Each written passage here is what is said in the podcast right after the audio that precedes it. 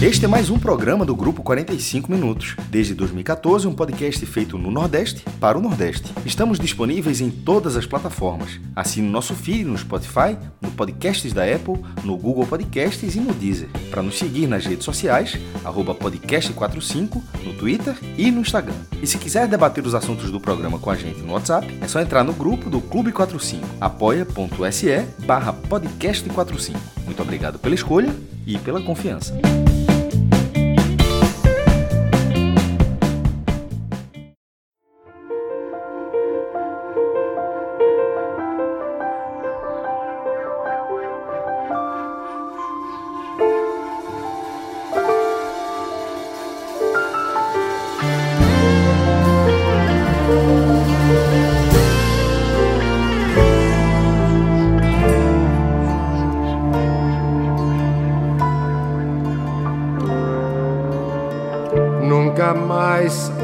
Natureza da manhã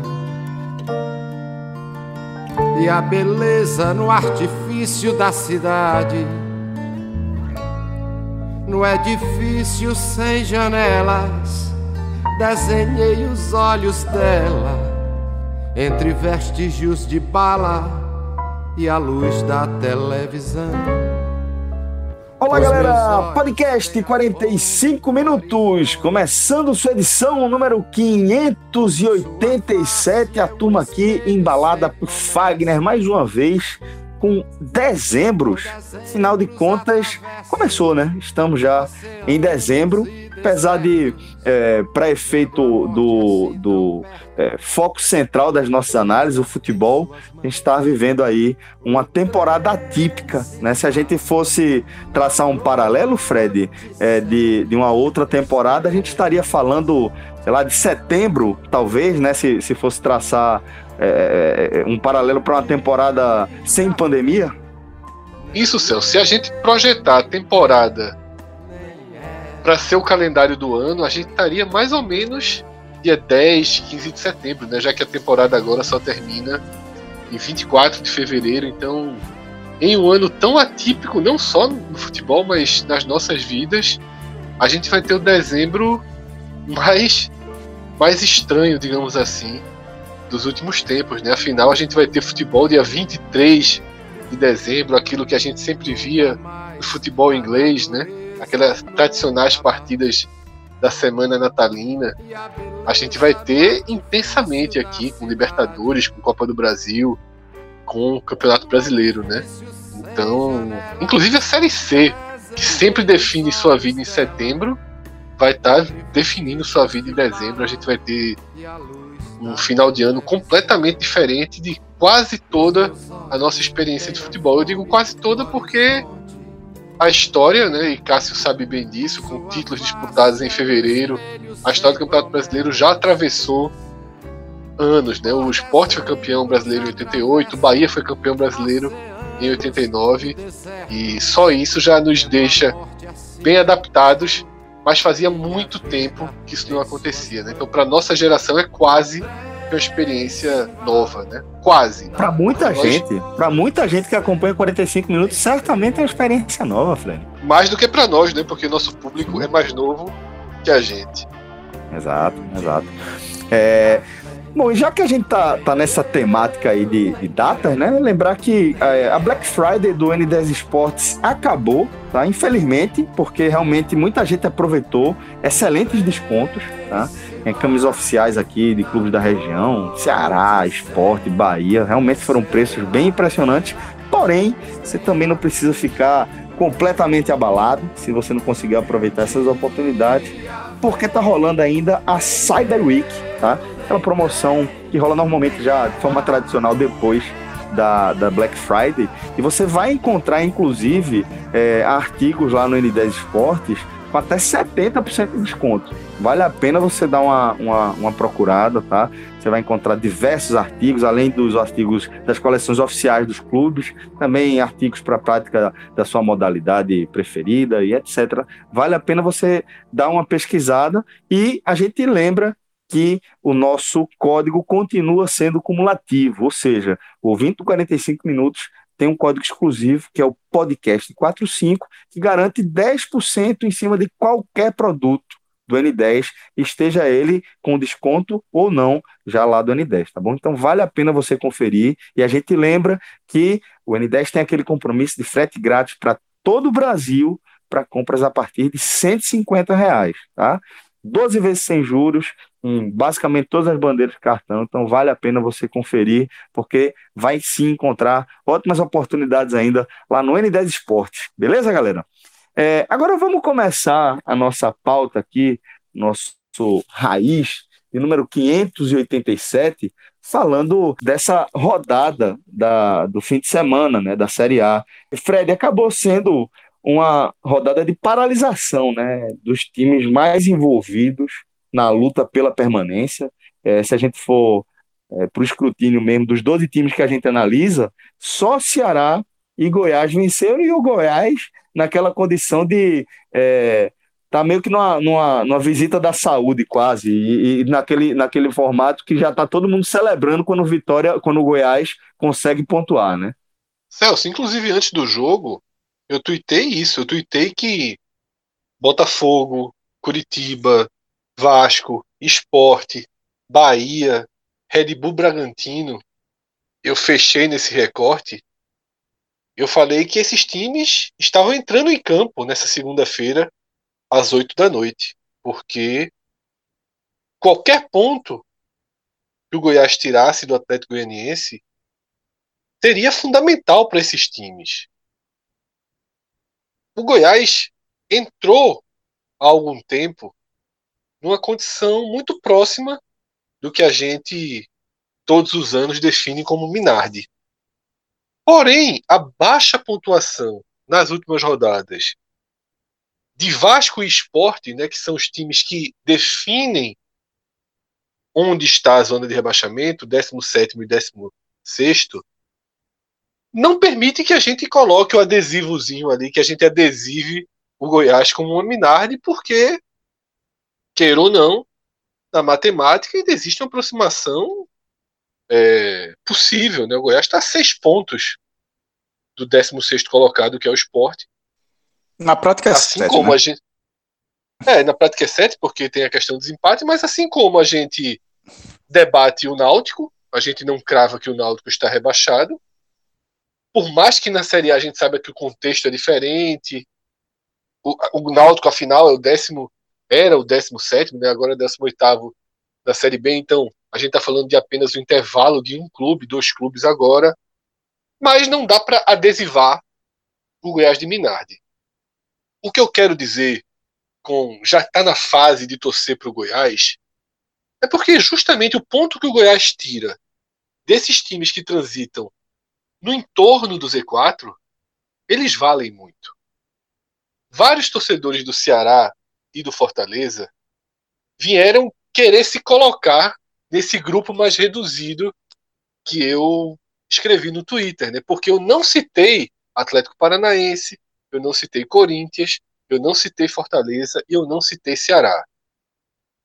Não é que eu estou tirando esses times da área de risco, eu não estou de forma alguma. Tá? Eu acho que a gente pode até debater mais isso, aprofundar mais isso nesse programa, é inevitável que a gente vá debater. Mas o que eu quis pontuar é que os times que eu citei realmente estavam em campo com a camisa do Goiás. Claro que a vitória do Goiás foi muito boa para Fortaleza e para Ceará também. Mas para os outros, ela tem um peso realmente como se seu time estivesse jogando. Assim como foi, por exemplo, a celebração para os torcedores do esporte dos gols do Grêmio contra o Vasco. O Grêmio foi o esporte naquele momento. Assim como eu vi torcedores do Bahia celebra celebrando os gols do Grêmio e o gol do São Paulo. Diego Souza jogou pela primeira vez em 2020 com a camisa do esporte. Exatamente. Isso não é só do esporte, como eu falei, eu vi torcedores do Bahia é, durante, durante a partida celebrando que o 16 e o 17 não andaram. Isso se reflete em toda a perspectiva de campeonato. Cássio já fez a atualização do post semanal dele, né, de todas as rodadas, eu tenho feito no NE45 uma análise detalhada das rodadas, só vou fazer na terça-feira, que mostra o acompanhamento, mas Cássio já trouxe aquela projeção de pontuação na 38ª rodada está numa curva de queda. Chegou em 42 e está voltando para um patamar que passou a maior parte do campeonato. Né? Ela agora está em 40, né? número que Cássio trouxe. Eu acredito que não vai ter uma diferença muito grande disso. Tá? É daí para baixo. 38, 39, 40. Eu acho que o campeonato ele vai seguir esse caminho justamente porque a gente não entrou na fase ainda de romper, de acabar esse Z12 que a gente chama, né? Todos os times que estão fora do G8, porque há um abismo ali do oitavo para o nono. Mas, por exemplo. Só um, um mini parênteses sobre 40 pontos. Que talvez seja uma diferença entre o 16 e o 17 e já abrindo um bloco para o 18. Que é aquilo que a gente está falando. É, é sempre é uma vaga que está ali realmente aberta. Tem três times que estão meio condenados nesse momento. Isso, isso é, é isso que eu ia até falar justamente aqui, Cássio. É, eu ainda não dissolvo o que a gente chama de Z12. Tá? Mas claramente existem agora blocos nesse Z12. E o que formou o Z12 foi justamente a diferença do oitavo para o nono. E depois do nono até o décimo sétimo era tudo muito junto. Agora, o nono, que é o Ceará, já está mais perto do oitavo do que do décimo sétimo. Então existe, eu ainda não cravo, né, porque o Ceará ganhou nessa rodada. Então quem ganha, tá, quando você ganha uma rodada, o retrato da análise que a gente faz depois vai o ter único, uma, né? uma, é, uma, exatamente, vai ter uma distorção a seu favor. Então, assim, eu ainda não cravo, porque precisa de uma regularidade para que a gente diga: olha, o Ceará está fora. Não existe mais Z12, agora é Z11. O Corinthians está fora. O Atlético Paranaense está fora. Fortaleza está fora. Eu não cravo ainda, mas que existem blocos, existem. O que é que eu cravo? Que o Ceará não vai ser 18. Botafogo, Curitiba Goiás, pode esquecer, o Ceará não disputa o mesmo campeonato desses times. Agora, Vasco ainda representa algum risco. Tá longe, tá muito longe. Eu acredito que isso vai acontecer? Não. Eu apostaria algum centavo que isso vai acontecer? Não. Até porque eu acho que o Ceará, já comentei isso. O Ceará atinge níveis de atuação que os outros clubes da região e mesmo os outros clubes dessa parte do campeonato não atingem. O Ceará não consegue jogar sempre nesse nível. Mas quando ele consegue, nenhum outro consegue. O Corinthians não consegue. E tem um cara, Fred, que tá diferença, e, e, e, tem um cara que faz a diferença, que é Vina. Veja, Vina hoje é um dos principais jogadores do campeonato. É o melhor, um dos melhores meias, sem dúvida. Do campeonato. E, e, assim, e da parte de baixo aí, não tem nenhum jogador, um único jogador que se destaque quanto o Vina está tá se destacando no Ceará. Então, Vina é um trunfo do Ceará nessa briga aí. Nenhum, nenhum outro clube tem um jogador como ele. O poder isso, de decisão que ele tem. João. Concordo.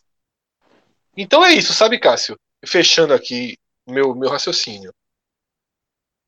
Essa, essa, esse congelamento que a gente viu né, com o Esporte Vasco sem somar pontos nas duas últimas rodadas redesenhou um pouco a projeção final, que já vai em 40 pontos, e deixou com que ficasse mais claro alguns blocos. Tá? Existe o bloco da turma dos 30, o bloco dos 28, o bloco Vasco Esporte, que é o pendular, né, que é quem decide, e agora, e agora, não sei se vocês concordam, é um bloco único, né?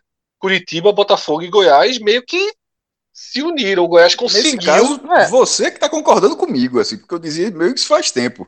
Eu achava que esses três times eles estavam ali. Eu já bati nessa tecla. Não, mas, mas você, o Goiás, não, mas eu dividia. eu, tô dizendo, eu dividia. É. Eu dividia dois e um. O que eu tô. É o Goiás, o Goiás agora, dois e um é tipo é um morto e um semi-morto, assim, mas eu não via muita diferença. eu não via muita diferença. Eu acho que não, o Goiás, o Goiás agora faz parte. Eu não sei se o Goiás vai ser lanterna, por exemplo. É, não, não, pelo contrário. Veja só, o ritmo de pontuação dele o Lanterna será o Botafogo. O, o, o Botafogo que pega o São Paulo para pegar um jogo adiado nessa semana e no fim de semana pega o Internacional fora, o Internacional que precisa vencer.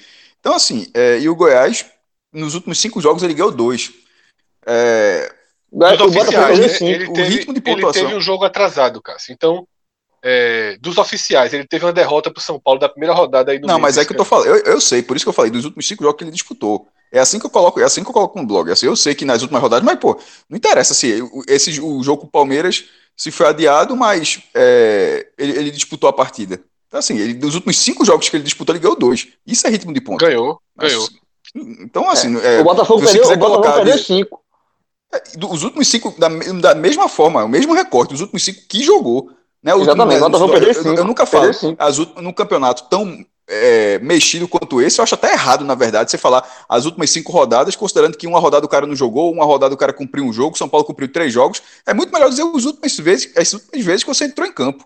Então, assim, a Globo, por exemplo, ela, ela co- continua colocando a rodada, inclusive, acho que confunde muito no- na classificação da Globo, que quando você olha lá, você fala, pô, esse time ganhou semana passada, como é que tá vermelho? É, Porque é aquela muito- é vitória, ele bota a bolinha lá no começo. No caso, a classificação do Google, que, que é, geralmente eu, eu boto no, lá no blog, eles botam as últimas cinco partidas disputadas. É isso, que, eu- é isso que eu quis falar. Das últimas cinco partidas do Goiás, ele venceu duas. Então, o ritmo de pontuação do Goiás é muito superior ao do Botafogo, que estava a um jejum gigante quando pegou o esporte, ganhou do esporte e já está num jejum gigante de novo. Inclusive, vale a observação.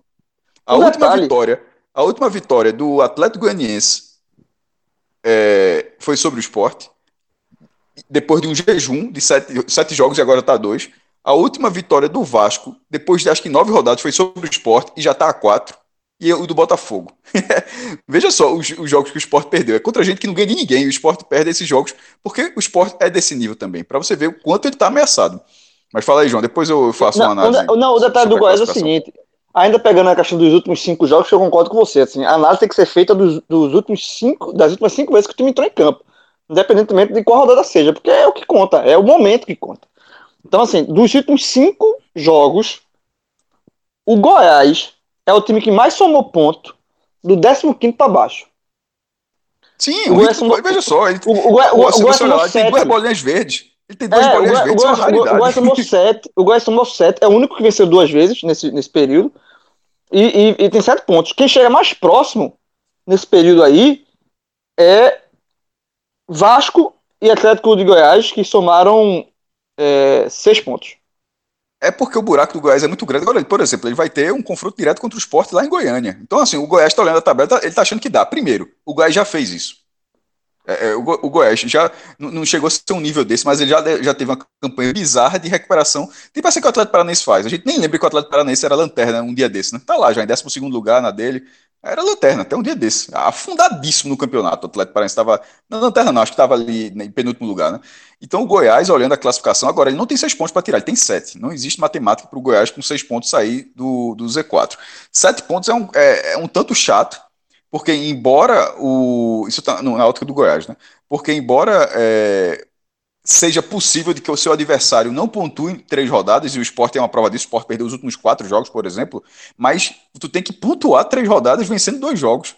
Tem que somar sete pontos e nove. Então, assim, que é algo que Goiás fez, por exemplo, nas últimas cinco rodadas. Então, para você ver como dá trabalho, o tra- o- como a remada do, do Goiás para chegar no 16 lugar, pode acontecer. Você está vendo, pô, seis pontos na, diferença e sete na prática, é possível, mas vai ter que remar muito. Isso é coisa para, se ele conseguir, se ele realmente se recuperar, acontecer lá na 34, 35 rodada, assim, na reta final do campeonato. A curto prazo, eu acho impo- E impossível. mantendo, e mantendo uma média de pontuação alta de pontos. né? E, É só, só e sem o adversário se recuperar. E sem, e sem o adversário se recuperar. exatamente, exatamente. E só uma correção, quem, é, o Goiás somou sete nesse período, nos últimos cinco jogos. O Atlético de Goiás somou seis, o Vasco somou cinco. O Vasco Isso. somou E cinco. o, resto só fez- O o- o- o Botafogo somou nenhum, perdeu todos os o jogos. Botafogo somou Somando- nenhum, o, o Curitiba somou dois e o Sport somou um. Somou um. É, aí, aí seguindo com o Botafogo e, e Coritiba. Eu vejo o Botafogo como um potencial lanterna. Inclusive, é o time que tem menos vitórias no campeonato. Menos do que o Goiás. Três. Três Era um, time, era, um, era um time difícil de ser batido, o Botafogo. Mas passou a ser um time a ser batido toda a rodada. E, a próxima, e o próximo jogo, que é o jogo adiado, é São Paulo e Botafogo, que é um jogo do primeiro turno, que se o São Paulo ganhar, ele ganha o primeiro turno. é muito louco isso. Né? É, é assim, é, ele, ele abre vantagem já no campeonato, mas já com 24 rodadas no campeonato, já indo para a 25 o São Paulo vai finalmente concluir seu primeiro turno e, e, e, o que é curioso, se ele ganhar, ele é o campeão do turno. Se ele não ganhar, o campeão do turno vai ser o Internacional. Que hoje, que para você ver, que largou, ou seja, que seria o campeão do turno e hoje já está em sexto lugar com um jejum enorme. Caiu completamente do campeonato. Se fosse aquele, aquele estilo do campeonato pernambucano dos anos, algumas décadas, que era de dois turnos, o Internacional estava no final do campeonato, mesmo que fizesse um segundo turno bem ruim, né? É, não, não interessava, mas como é assim, significa que o possível campeão do turno, se o São Paulo não ganhar o jogo, está numa má campanha. Então eu vejo o Botafogo como um potencial lanterna, pelo ritmo de pontos que a gente está falando do Goiás. O Coritiba, eu me dei o trabalho de ver Coritiba e, e Bragantino, e o jogo foi horrível, meu irmão horrível. O Bragantino bem que tentou, Claudinho tentou pra caramba o chute fora da área, bate bem pra caramba na bola aquele cara. Mas o Coritiba, ele é, ele, ele é, um, é um time, vai, meu irmão, o Coritiba Esporte tem, vai ser tenebroso. Como foi o da ida. Foi, foi, tenebroso, foi um jogo horrível também. É, decidido naquele, naquela falha de Mailson. É um time que simplesmente não ataca. Não tem capacidade ofensiva nenhuma. Vai ser algo assim impressionante se se der uma buscada, como aconteceu na, nas últimas partidas do esporte comandante. É muito ruim o Coritiba. O esporte é ruim também, mas eu achei o Coritiba muito pior. É um time que, vou, que eu, eu, eu, eu, olhando a partida, já tinha visto outros jogos, mas esse jogo assim, não tem construção ofensiva nenhuma. E o esporte, em algum momento, teve até contra o São Paulo no Morumbi, teve contra o Santos alguma, algumas vezes, e o Coritiba é, realmente é, por exemplo, o ataque do esporte, que só tem três gols nas últimas oito rodadas, mas se você juntar o campeonato todo, é menos de um gol por jogo, mas o esporte tem 21 gols. O Coritiba tem 20. Para você ver, o, o esporte sem fazer gol, uma, uma, uma, produção ofensiva ruim, e ainda assim, você mal lembra do esporte fazendo gol, e o, o ataque do esporte tem mais gols do que, do, do, do que o do Coritiba. Então, esses três times realmente, se um deles se salvar, é, é alguém em cima pipocou muito e, e, e algum milagrezinho foi operado aqui embaixo. Esporte e Vasco, como o Fred bem definido, o pêndulo, para mim, o todo mundo tem o seu temor. Tipo, esses últimos três, embora eu esteja aqui achando que eles vão cair, eles estão olhando e achando que em algum momento dá. É, o Vasco tá achando que dá com o esporte, tá nessa briga.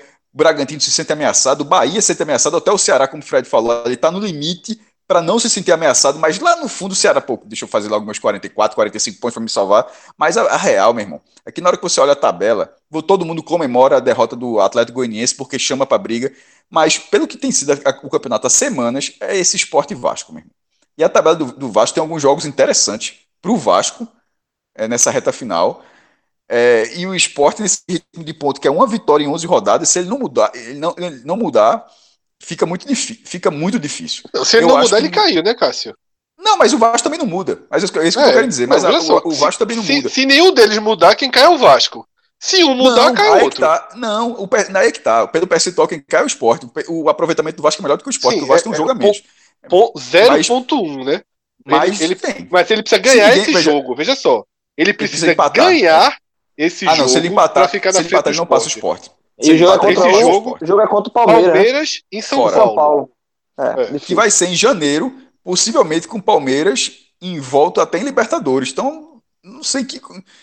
Não, eu, não, eu não boto esse jogo como descartável, não, viu? Vai não, muito certo. difícil pro Vasco. Mas, mas... só para pontuar, o, que, o cenário desse jogo é. O, o aproveitamento do Vasco hoje é 0,1 acima do esporte. Tá? É, eu não me lembro o número agora, mas posso olhar aqui. Eu só fui em cima é, da sua frase, que você falou de aproveitamento. Eu quis dizer que é, aproveitamento não é 34,8. Não, e mas é aproveitamento que eu digo é, é 0,1. Para o Vasco ficar na frente do esporte, ele tem que ganhar do Palmeiras. Se ele empatar, o aproveitamento fica o mesmo e ele. Pode ter uma vitória a mais. O esporte vai ter uma vitória a mais. O que eu quero dizer de aproveitamento não é linear, assim. É o que eu quero dizer assim. Se os dois times continuarem pontuando pouco. Mas é, é isso que eu queria dizer, por isso que eu acho que no fim, no ritmo, eu, eu, eu, eu acho que a briga vai ser essa. Eu não tô com, o Atlético Goianiense eu acho mais time. Por exemplo, perdeu do Goiás, mas pô, atacou o Goiás pra caramba, meu irmão. Tadeu, o goleiro do Goiás, jogou bem pra caramba o jogo. Acertou é, atrás. Mas não levou 2x0 por causa de meio centímetro. Bicho, mas estava impedido. Estava impedido, é, impedido. Sim, mas assim, mas aí faz. Veja só, eu, não acho, eu vi o jogo todo, acho que o Atlético Goianiense fez a partida bem ruim. Bem ruim. Não, pressionou não, eu, eu, eu, eu achei área, que pressionou. Mas... Eu achei que. Não, achei que pressionou o Goiás bastante Achei que pressionou o Goiás bastante, escapou mal 2x0, mas não foi regular. O gol estava impedido, então é, era. Sim, mas era eu dizendo, mas se expôs. Assim, o Goiás é muito fraco. O Goiás não mudou, continua sendo um time muito fraco. Não, Fred, eu não quis dizer isso, não. Eu quis dizer que a, a forma como o Atlético Goianiense jogou, eu não acho que Sport e Vasco conseguem jogar. Só isso que eu quis dizer. Mas, eu, mas É. a forma como o Atlético jogou, jogou é perigosa para outro tipo de jogo. Outro tipo de- adversário, entendeu? Ele Não, jogando acho é o assim. seguinte: é, ele joga assim. É, então, só, é eu- perigoso, é perigoso jogar assim. Não é, não é É, todo mundo que dá pra encarar assim, não. É perigoso, mas ele tem menos, bem menos derrotas. O Sport tem 13. Veja só. Não dá pra. Agora, tem que falar de número também. Pode ser perigoso? Pode. Mas o time tem 8 derrotas, o Sport tem 13. Porra, pode ser perigoso? Pode, mas o time não perde. Perde muito, me- muito menos do que o outro. Não é que ele perde, um perde 3, outro perde 8. Então é uma forma perigosa que também se mostra, que se mostra competitivo. O time tem 3 pontos a mais e 5 derrotas a menos. Ele tem uma vitória a menos, mas é porque ele tem muitos empates. Mas é um time que, mesmo que, se- que sua forma de jogar seja perigosa, é um time que perde muito menos que o outro, é um fato. Então, assim, por isso que eu acho que, assim, por mais que seja, é muito interessante, porque o Atlético Goianiense pode sair do trilho. Qualquer time que sai do, que, que sai do trilho vai ser, vai ser interessante, vai ajudar quem está embaixo. Mas, É, pelo que joga de futebol, não parece ser um candidato real a, a, a ser ultrapassado pelo esporte. Eu diria o seguinte: veja só. Eu não, não consigo ser como o Cássio de fechar quase essa disputa. É, eu vi até um, um, debate muito bom no grupo, né, no Clube 45, que Vasco e Esporte é a reedição de Cruzeiro e Ceará de 2019, né, que não venciam. Quando um fazia um ponto, outro fazia um. Aí passava mais três rodadas e ninguém pontuava. Aí um ganhava o jogo, outro ganhava. E foi ali até o final. Ceará e Cruzeiro, né, com baixíssima pontuação, né, tanto que o Cruzeiro cai com 36 pontos. É, pode acontecer, mas eu ainda acho que o grupo de maior risco tem o Atlético Goianiense. Tá? Para mim, o Atlético Goianiense é parte é, direta desse mes dessa mesma disputa de Vasco e Esporte. Bragantino, eu já não acho. Bahia, eu já não acho. Mas Bahia, Fred, tem um porém aí É isso, isso. Eu vou citar.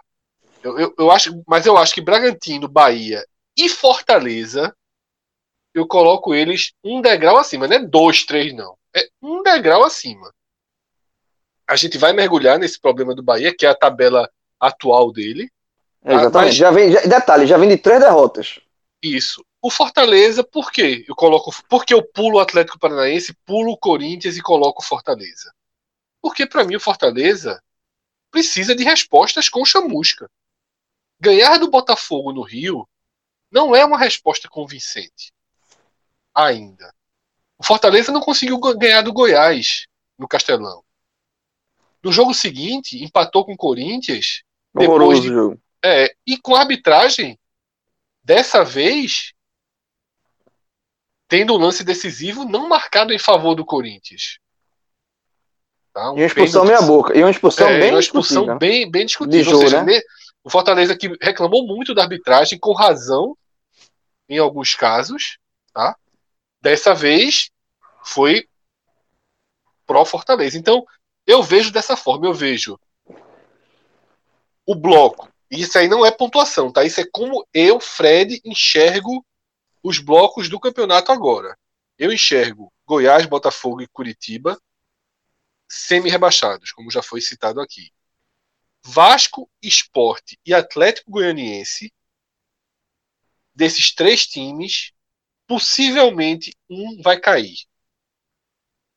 E se houver reação dos três, né, porque os três precisam ter uma melhora, a água bate no degrau de Bahia, Bragantino e Fortaleza. O Fortaleza eu já expliquei por quê. Tá? O Bragantino porque passou o campeonato todo ali. Não dá pra gente ir na teoria, ah, é melhor passou o campeonato inteiro ali. Então, não sei, não dá pra prever o que vai acontecer com o Bragantino. E o Bahia, e a gente entra agora no ponto que João tinha jogado ali, o Bahia tá dentro do corredor polonês que jogou o time pro fundo da tabela no primeiro turno. E agora ele tem Palmeiras, Flamengo, Inter e Grêmio. E larga com E três sem, derrotas. pontuar, e sem pontuar, e, sem, e o pior de tudo, sem fazer a gordura para enfrentar esse corredor. Porque E ele a chegada, a chegada. Bahia, a chegada do Bahia para esse corredor polonês no retorno tá bizarra. Péssima, Assim, bizarra. Ele, ele, ele perdeu três jogos. Ele perdeu em casa pro Ceará de novo. Então, assim, perdeu é, três jogos, não, ele- ele- Foi é, é o mesmo fumo que o Sport levou, apesar dos adversários eram bem mais difíceis, mas perdeu dois jogos seguidos em casa. Então, assim, ele. Não, é, ele- um, é é só perder o um- jogo. E um é pro perder em Ceará, e um pro Ceará, veja, pro Ceará, pro São Paulo, beleza, São Paulo é líder do campeonato. Mas pro Ceará é mesmo nível, não era pra perder aquele jogo do Ceará. Se você tem um corredor, se você tem adversários muito mais fortes pela frente, você encara um, time que é do seu nível, você não pode perder 2 a 0 O Bahia perdeu jogando nada no segundo tempo. Nada. E detalhe, e ainda tem um desgaste de Sul-Americana pelo meio, que os outros não têm. O, então o Bahia vai ter um corredor polonês. Desga- Desgaste que virou prioridade corretamente. Não, é prioridade, mas assim, é prioridade do clube, mas é óbvio que à medida que se ele for descendo a pontuação, descendo de colocação, co- chegar na zona de rebaixamento próximo disso, ele liga o. O próprio Mano, depois da, da derrota pro Ceará, ele se mostrou preocupado com isso, com a reação do, da maratona. Que ele falou, ele, ele colocou a Sul-Americana, ele não descartou a Sul-Americana, ele disse que a Sul-Americana é prioridade do clube, ele disse que, é, é, é, que vai buscar o título, vai buscar, passar para a semifinal e tal. Mas ele se mostrou, mas ele, ele justificou o baixo rendimento do time no segundo tempo, já por conta da maratona, e ele se mostrou preocupado, porque ele disse assim, na medida que ele for avançando na Sul-Americana, tem o jogo do brasileiro. Então, assim, não vai faltar, ele, ele- vai faltar perna, vai faltar gás. E assim, é, é, é, é muito, é uma, é uma sinuca de bico muito grande que o Bahia se coloca. Mas ele, se, ele Bahia, se colocou Essa foi a frase justamente. de Mano, é? Não, não, eu, Eu eu acho- não sei a frase, não, não sei a frase exata, mas ele Mas, mostrou, o, não, o- mas foi o Mano. resumo foi de É mano. O isso. resumo, É uma- João, o, eu o isso- resumo eu é que ele, isso ele, ele se mostrou preocupado, ele se mostrou preocupado com o desgaste físico do Bahia. Acho uma muleta, uma muleta, uma muleta de Mano Menezes. Muleta. Quando ele foi contratado, ele, foi, ele não foi contratado para evitar o rebaixamento do Bahia, não. Ele foi contratado pelo histórico dele mata-mata também. Era para colocar o Bahia nos eixos no brasileiro e disputar a Sul-Americana. A Sul-Americana não pode chegar, na medida que o time vai avançando, aí, aí perde dois jogos e, e a Sul-Americana já vira um problema. To- Inclusive, é impressionante como isso é, como isso é recorrente na história dos nordestinos jogando a Sul-Americana. É, mas ele, Assim, ele não descartou, ele não disse, ele não disse que em nenhum momento isso daí. nem, ele ele priorizar o brasileiro, Ele não, ele, não disse nem pode. é, mas ele, ele falou, fala ele isso aí, ele já tá mostrou colocando a muleta. maratona. Veja só, eu entendi, João. Só tô dizendo que, é- só tô dizendo que falta perna, ele tá- ele tá usando a muleta. Só muleta. Isso, é- primeiro, não acho que, é, que fal- falte perna. O, ele- o Bahia joga meio de semana e, e agora tá jogando. des- Desculpa, folga meio de semana e agora, nas últimas semanas, das, por causa da Sul-Americana, vem jogando, o que seria normal. Isso é o planejamento desde o começo do ano, era esse. E os Não jogos chegar. Argentina, né? Que não é, não, não, não integram é tipo Venezuela, Colômbia. É um né? voo Na direto. Argentina é, um, é um- é é um voo voo- direto. É como se tivesse é um Porto voo- Alegre, assim, né? Na- Exatamente. Não. não. É como Então, se assim, eu acho- rodadas do brasileiro. Acho péssimo esse discurso para esse momento, é, porque isso já vi outras vezes. É, é impressionante. O, o Bahia, quando meteu as um, time, um time misto naquelas quartas de final em 2018, era a mesma conversa. Mesmo tendo perdido em casa, tinha perdido por 1x0, pô. Tinha perdido um gol de diferença. Umas, uma quarta de final, tu abrir mão como o Bahia abriu, tudo bem que quase classificou ainda com o time reserva, mas assim, foi algo completamente circunstancial. É, o, o Sport, quando jogou as quartas de final também, em 2017, botou o principal no primeiro jogo, levou 2 a 0 aí já botou um misto na volta, porque também era muito difícil tirar. Mas, é, mas na, na ida, o jogo foi tratado como um problema na campanha.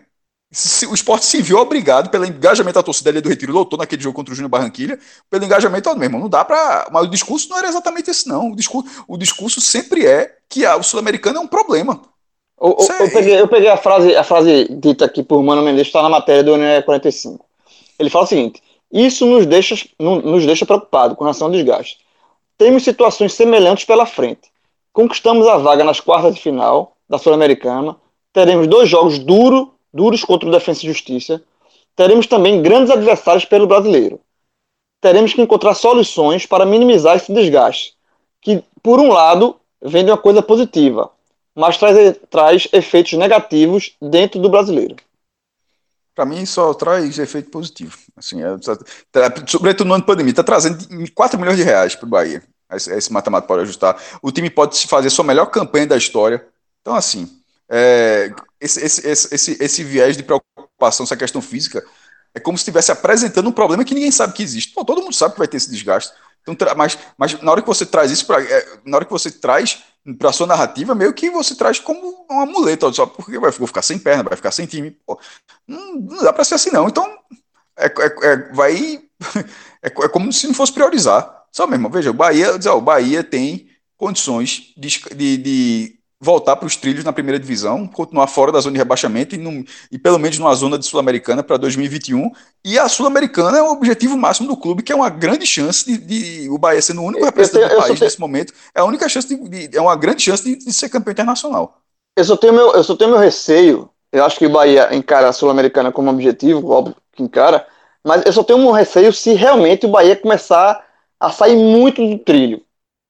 Tipo assim, se o Bahia se colocar em situação de risco de rebaixamento. Tipo, por isso, é por isso mas, que. João, essa, isso, isso acontecer, aí, isso João, acontecer, é só falta um jogo. Veja só. É, veja só, é simultâneo, veja só. Ele joga com defesa agora e tem um jogo isso. fora. Isso que você está falando, isso que você está falando, vamos supor que seja semana que vem, porque só tem um jogo do brasileiro antes da definição da semifinal. Vamos supor que o Bahia joga essa quarta, jogou no brasileiro, perde de novo e na quarta-feira que vem se classifica. Isso que você está falando, esse discurso, essa preocupação, ela seria com o Bahia semifinalista, aí não tem Exatamente, tipo, aí, é aí, não tem, aí, aí, João, não, são, irmão. É, são aí, duas isso. coisas simultâneas. É aí ele indo para a zona de rebaixamento e aí ele para é, semifinal. É, não, ninguém essa preocupação não existe, não. Essa sua preocupação, não, não, essa preocupação tá falando é como se não, fosse. A preocupação. Não, não, calça pra aí. Assim, é óbvio que vai existir essa preocupação. O clube não vai cegar, não, pra, isso não. O clube vai dizer, é, tá, a, gente tá, a gente vai ser rebaixado, beleza. A gente vai ser campeão sul-americana e o time vai ser rebaixado, a gente tá cagando pro brasileiro. Não vai acontecer isso, não. Não, se fosse pra escolher. João, João veja João, só. Se não fosse vai pra escolher. Não, isso. não, não é isso, não, não, é, isso, não é escolher um outro, não. Se o time, daqui a duas quartas-feiras, porque terá um jogo brasileiro no meio, se daqui a duas quartas-feiras o Bahia for semifinalista da Sul-Americana, não existe a escolha sul-americano brasileiro, não. A escolha seria ou brasileiro ou brasileiro sul-americana. Não existe só não existe uma, uma, uma, uma, uma opção de seja só sul-americana, não. Agora, a opção seria sul-americano e brasileiro, os dois na mesma pisada o time na semifinal não tem o que fazer, não, irmão. Oxe, vai, vai, não, pô, aí vai estar tá atrapalhando a classificação, aí a gente pode trazer não, não tem o que fazer. É o que eu falei. É, o, que João, o que João falou fazia sentido se a gente tivesse na fase de grupo indo para as oitavas. Aí sim, um, uma, uma, entrada do Bahia na zona de rebaixamento, cara, diz, ó, não dá para focar Sul-Americana, não. Mas na semifinal é impossível. E a gente já viu isso com Goiás e Ponte Preta. É impossível. É uma chance do Bahia conquistar o maior título da sua história desde 1988. Tá? E chances assim não aparecem todo dia para o futebol do Nordeste. O Bahia nunca passou das quartas de final, nem na Sul-Americana, nem na Copa do Brasil. Ah, é trauma, quase não é trauma do Bahia. É, então veja só, se passar, os olhos dos torcedores do Bahia vão se voltar todos para a Sul-Americana. Se houvesse o que a gente chama de escolha ou morre, chegasse um anjo e dissesse assim: torcedor do Bahia, você vai escolher título ou, reba título ou rebaixamento, eu arrisco dizer que 90% escolhe título. Eu escolheria título. Mas tem que perguntar para os Não sei, não sei o que cara vai escolher, não. Mas, é, mas aí é justamente o que eu falei há pouco. Aí é um debate deixa eu só que completar, não existe. Sim. É, não é um ou outro. Deixa eu só completar. Eu escolheria título. Mas não, não existe isso você não pode garantir que você vai ser campeão. E aí você pode correr o risco de quebrar a cara numa semifinal ou na própria final e estar com rebaixamento. E aí já não seria mais zona de rebaixamento, por exemplo, já pode ser uma, uma situação mais difícil de reversão. Pode acontecer. E Cássio sempre fala uma coisa. Final que, que é um jogo só, Fred. É, Cássio sempre fala uma, uma, uma questão que não é videogame, né? Que o, o emocional também pesa. Então vamos supor, o Bahia cai no, na semifinal, né? Batalhou, jogou o primeiro jogo, caiu no segundo jogo. Estou dando aqui um, um, um, cenário possível. O Bahia é eliminado da Sul-Americana no segundo jogo da semifinal. Aí vai estar faltando cinco rodadas para o brasileiro. Não posso aqui olhar depois de forma mais exata. Estou falando aqui de cabeça uma projeção sem olhar a tabela seis, sete, seja quanto for. Não é assim, opa, caímos na Sul-Americana, tudo tranquilo, vamos juntar o time aqui, agora é foco no brasileiro. Não é assim. Não é assim. A pressão vai ser enorme. Você não vai conseguir jogar fora como você deve jogar fora.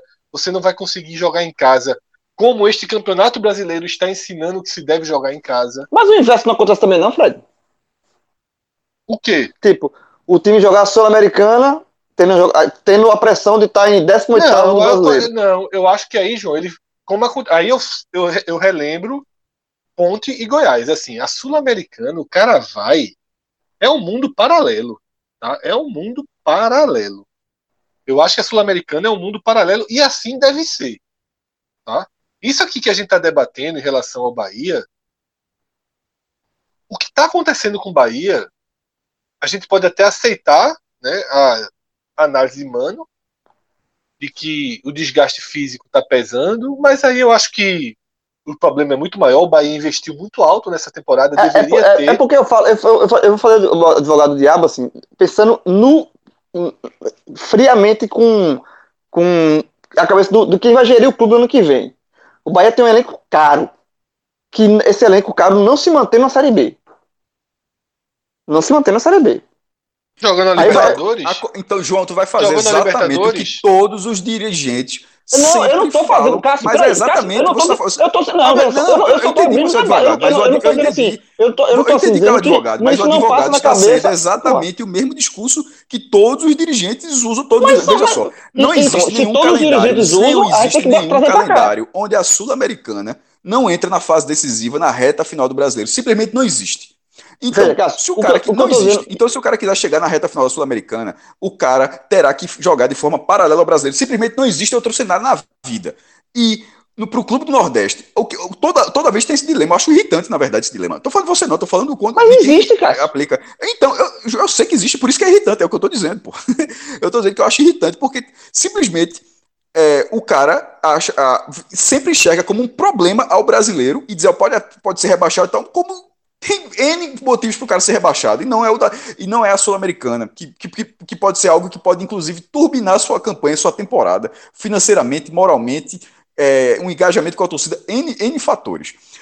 Não, o, a- o que se sempre, o que fica aparecendo é que o time precisa ser sétimo, sexto, sétimo, oitavo lugar para ganhar a Sul-Americana. Porque se o time tiver ali em décimo lugar, décimo segundo, ou como, ou, ou como tá o Bahia nesse, ou como tá o Bahia nesse momento, em décimo terceiro, ele não pode jogar Sul-Americano, porque décimo terceiro ele está ameaçado, e, está, mas está ameaçado de zona de rebaixamento, e a Sul- a Sul-Americana pode tirar a perna do time, e o que é melhor, ser um, título ou ser rebaixado? É, é a mesma discussão todos os anos, eu acho assim, é muito chato, e eu discordo frontalmente, assim, eu, eu sou defensor de uma linha que, que, que tem que jogar as duas, porque ou então não joga, porque simplesmente o calendário, não existe uma opção de calendário onde não se chegue na fase decisiva da Sul-Americana na hora que está se chegando na reta final da Série A. E todos os anos debater a mesma coisa é foda, pô. É, mas assim, o, o, o próprio Mano, quando você o mesmo falou, usou a muleta. E quando se joga essa muleta, é, é, é ter que ficar atento mais pra frente. Mas a minha reclamação não é contigo, não, João. A minha reclamação Não, é eu com o Mano, sei. como É, é, mas de assim, dirigente, eu acho- é eu acho- dirigente que fala isso. Eu acho, eu acho, É, mas eu acho seguinte, eu acho que a gente tem que trabalhar dentro da realidade. E a realidade já foi posta aqui. Veja só. Semifinal de Sul-Americana, o torcedor nem vai lembrar, nem vai lembrar quantos pontos tem no brasileiro. Enquanto o sonho, a chama da Sul-Americana estiver viva, o brasileiro fica em segundo plano. O problema é se o Bahia for eliminado da Sul-Americana numa fase mais aguda, que não seja daqui a 10 dias, se o Bahia passa do Defensa e Justiça, se o Bahia vai para uma semifinal, possivelmente até contra o Júnior Barranquilla, né, citado aqui, é favorito para que passe. E aí sim, uma viagem já mais pesada, vai para Barranquilha, tudo. Se o Bahia cai na semifinal, ou eventualmente chega na final e é derrotado, a virada de chave não é automática. O que o Bahia vai precisar, e aí Mano Menezes tem que trabalhar, e o elenco, o investimento do Bahia pensava nisso, porque o Bahia, veja só, esse time do Bahia é muito caro. É muito caro. O Bahia tem um investimento de grande porte. A gente comentou aqui, antes do Campeonato Brasileiro começar, por exemplo, que o Bahia tem elenco melhor que o do Fluminense. que o Bahia estava ali na primeira página dos elencos da Série A. E esse elenco ele tem que suportar jogar quarta e domingo. Ele não pode perder do Ceará em casa. E Mano Popô, né? O Ceará É, o Mano já segurou, popou. exatamente. Segurou. Provando segurou, que, que- segurou, é segurou Gilberto, segurou Daniel. Isso. Então, assim, é. O Bahia tem que dar resultado também. O Bahia tem que dar resultado com quem entrar em campo. Esses jogos dentro do corredor polonês são fundamentais para o Bahia. Fundamentais. O Bahia vai precisar de pelo menos uma vitória. Tá? Dificilmente vai ser contra Palmeiras e Flamengo fora, dificilmente. Mas vai ter que mirar um tudo ou nada nesse jogo contra o Inter. Porque no primeiro turno, o Bahia fez três pontos nesse recorte. Três empates. Empatou com o Palmeiras, empatou com, com, O Inter, o, com o Inter, com um pênalti no fim. isso. Foi do... e, e empatou com São Paulo, o jogo que abria que abriu o corredor polonês. E o Bahia fez três pontos. Tá? Então, vai precisar buscar pelo menos esses três pontos. Porque se a gente projetar Vasco e Esporte, Vasco e Esporte não vão fazer nesses próximos quatro jogos, não vão fazer sete, oito pontos. Com muita boa vontade, vão fazer seis, que eu acho que não fazem. Tá? Que eu acho que não fazem. Vão fazer três, quatro, dois. É o que eles têm feito. Tá? Se eles fizerem três, quatro, e o Bahia só somar um, o Bahia entra, desce desse degrauzinho que eu coloquei acima e entra pro degrau de esporte Vasco e talvez Atlético. Se o Bahia ganhar três, ele consegue sair dessa fase mais aguda do corredor, caso o esporte e Vasco, né, porque precisam ser os dois, não apresentem uma melhora substancial de desempenho e de pontuação, ele consegue sair mais ou menos como ele está hoje. O problema é que ele também não sai do corredor polonês para pegar Goiás, Goiás, Esporte, Vasco e Botafogo, não. Ele sai o Atlético Goianiense fora, depois é Corinthians. Não é, não é uma tabela confortável. Tá? Não é uma tabela confortável.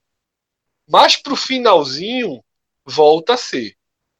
Volta a ser uma tabela um pouco melhor. Que foi inclusive quando o Bahia começou a crescer ali na reta final. né? Ele pega esporte, aí depois a tabela fica um pouco melhor. Pega Vasco. Tá? Mas é, é um momento muito tenso. É um momento muito tenso para o Bahia. E ao mesmo tempo muito importante historicamente e financeiramente. A gente tem tudo isso nesse caldeirão aí, com um time que não joga bem. Que a gente não pode fingir isso também, né? A gente não pode dizer assim, ah, o Bahia tá super bem na Sul-Americana. Nenhuma, é. Não, não, É, não tá bem na Sul-Americana. Ele não jogou melhor que o Santa Fé em Salvador. E ainda que tenha jogado bem, relativamente bem, na Argentina, na reta final do jogo, foi sufocado por um time com homem a menos. Né? Então, assim, essa é outra preocupação, que o Bahia não joga bem nem na Sul-Americana, onde está caminhando, nem no brasileiro. A chave que ele pegou na Sul-Americana, todo mundo sabe, a gente não precisa ficar fingindo que é, que é uma chave difícil. Foi uma chave muito tranquila. Foi uma chave que possibilitou ao Bahia chegar nas quartas de final jogando mal. Talvez contra o Defensa e Justiça já tenha que exigir um pouco mais do time. Tá? O jogo é agora, quarta-feira, jogo importantíssimo. Começa a série em Salvador, assim como foi a última. Mas eu acho que a gente debateu muito aqui psicológico e físico, né? Escolhas e resistência foi o nosso eixo do debate. E ficou ampassando que o time joga mal nas duas. Né? Que o time joga mal nas duas. E que o Bahia hoje, é, é uma coisa que eu até escrevi recentemente, acho que foi num texto do NE45, que num campeonato em que os jogos lógicos não se confirmam, isso está naquele meu, naquela minha estatística né, dos mandantes, os mandantes fora do G8 não vencem os confrontos diretos, né, são 14. Eu comecei a fazer essa estatística, eram 7 jogos. Já são 14. E a vitória que eu comecei a fazer continua a mesma, que é inclusive o 4 a 0 do Red Bull Bragantino sobre o Bahia. Então, num campeonato que o esporte não vence o Vasco em casa, que o esporte não vence o Atlético Goianiense em casa, que o Fortaleza não vence o Goiás em casa, que o Curitiba não vence o Bragantino em casa, que o Ceará não vence o Goiás em casa, que o Bahia não vence o Ceará em casa. Nesse campeonato brasileiro, o que está definindo essas posições aí de Atlético, de Esporte, de Bahia, de Vasco, são os pontos aleatórios. Os pontos lógicos não vêm e os aleatórios definem. O Atlético Goianiense tem quatro pontos a mais que o Vasco e ganhou quatro pontos contra o Flamengo, velho. O Bahia, aquela reviravolta contra o Atlético Mineiro, no jogo que ele podia ter saído do primeiro tempo perdendo de 3 a 0 tem três pontos aí na conta.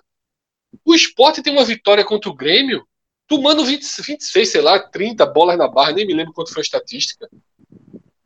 Então, assim, os pontos aleatórios. Tem um ponto contra o Atlético Mineiro, no Mineirão. É, um mas aí é um, né? É um. Não são, não são os três. Estou falando desses jogos de três pontos, né? Assim, aleatórios. Os pontos aleatórios estão fazendo a diferença. E ponto aleatório, a gente não consegue prever aqui. Ponto aleatório é o Bahia ganhar agora do Palmeiras. A gente tá falando um monte aqui de coisa, chega o Bahia, velho, ganhando do Palmeiras faz um gol de cabeça, segura a bola para cima, ganhou o jogo. O Palmeiras pode se complicar com o Libertar nessa terça-feira, pensar na volta, segurar na Libertadores, tudo pode acontecer. Tá? Então, essa imprevisibilidade gerada pela imprecisão, digamos assim, dos favoritismos, porque eu, se tem uma coisa que essa, que essa estatística deixa clara é que favoritismo de time ruim contra time ruim não se prova nesse brasileiro. Não se prova. 14 jogos para mim é recorte mais do que suficiente. 10 derrotas, 3 empates e uma única vitória. Então, é, é isso, tá? É, o futebol desses times todos que a gente comenta é um futebol que não consegue imposição, salvo, salvo alguns momentos do Ceará, salvo alguns momentos do Atlético Paranaense, salvo alguns momentos do Fortaleza de Sene. O resto, o resto jogou muito mal o campeonato. A verdade é essa. E a Sul-Americana, no caso do Bahia, também jogou muito mal.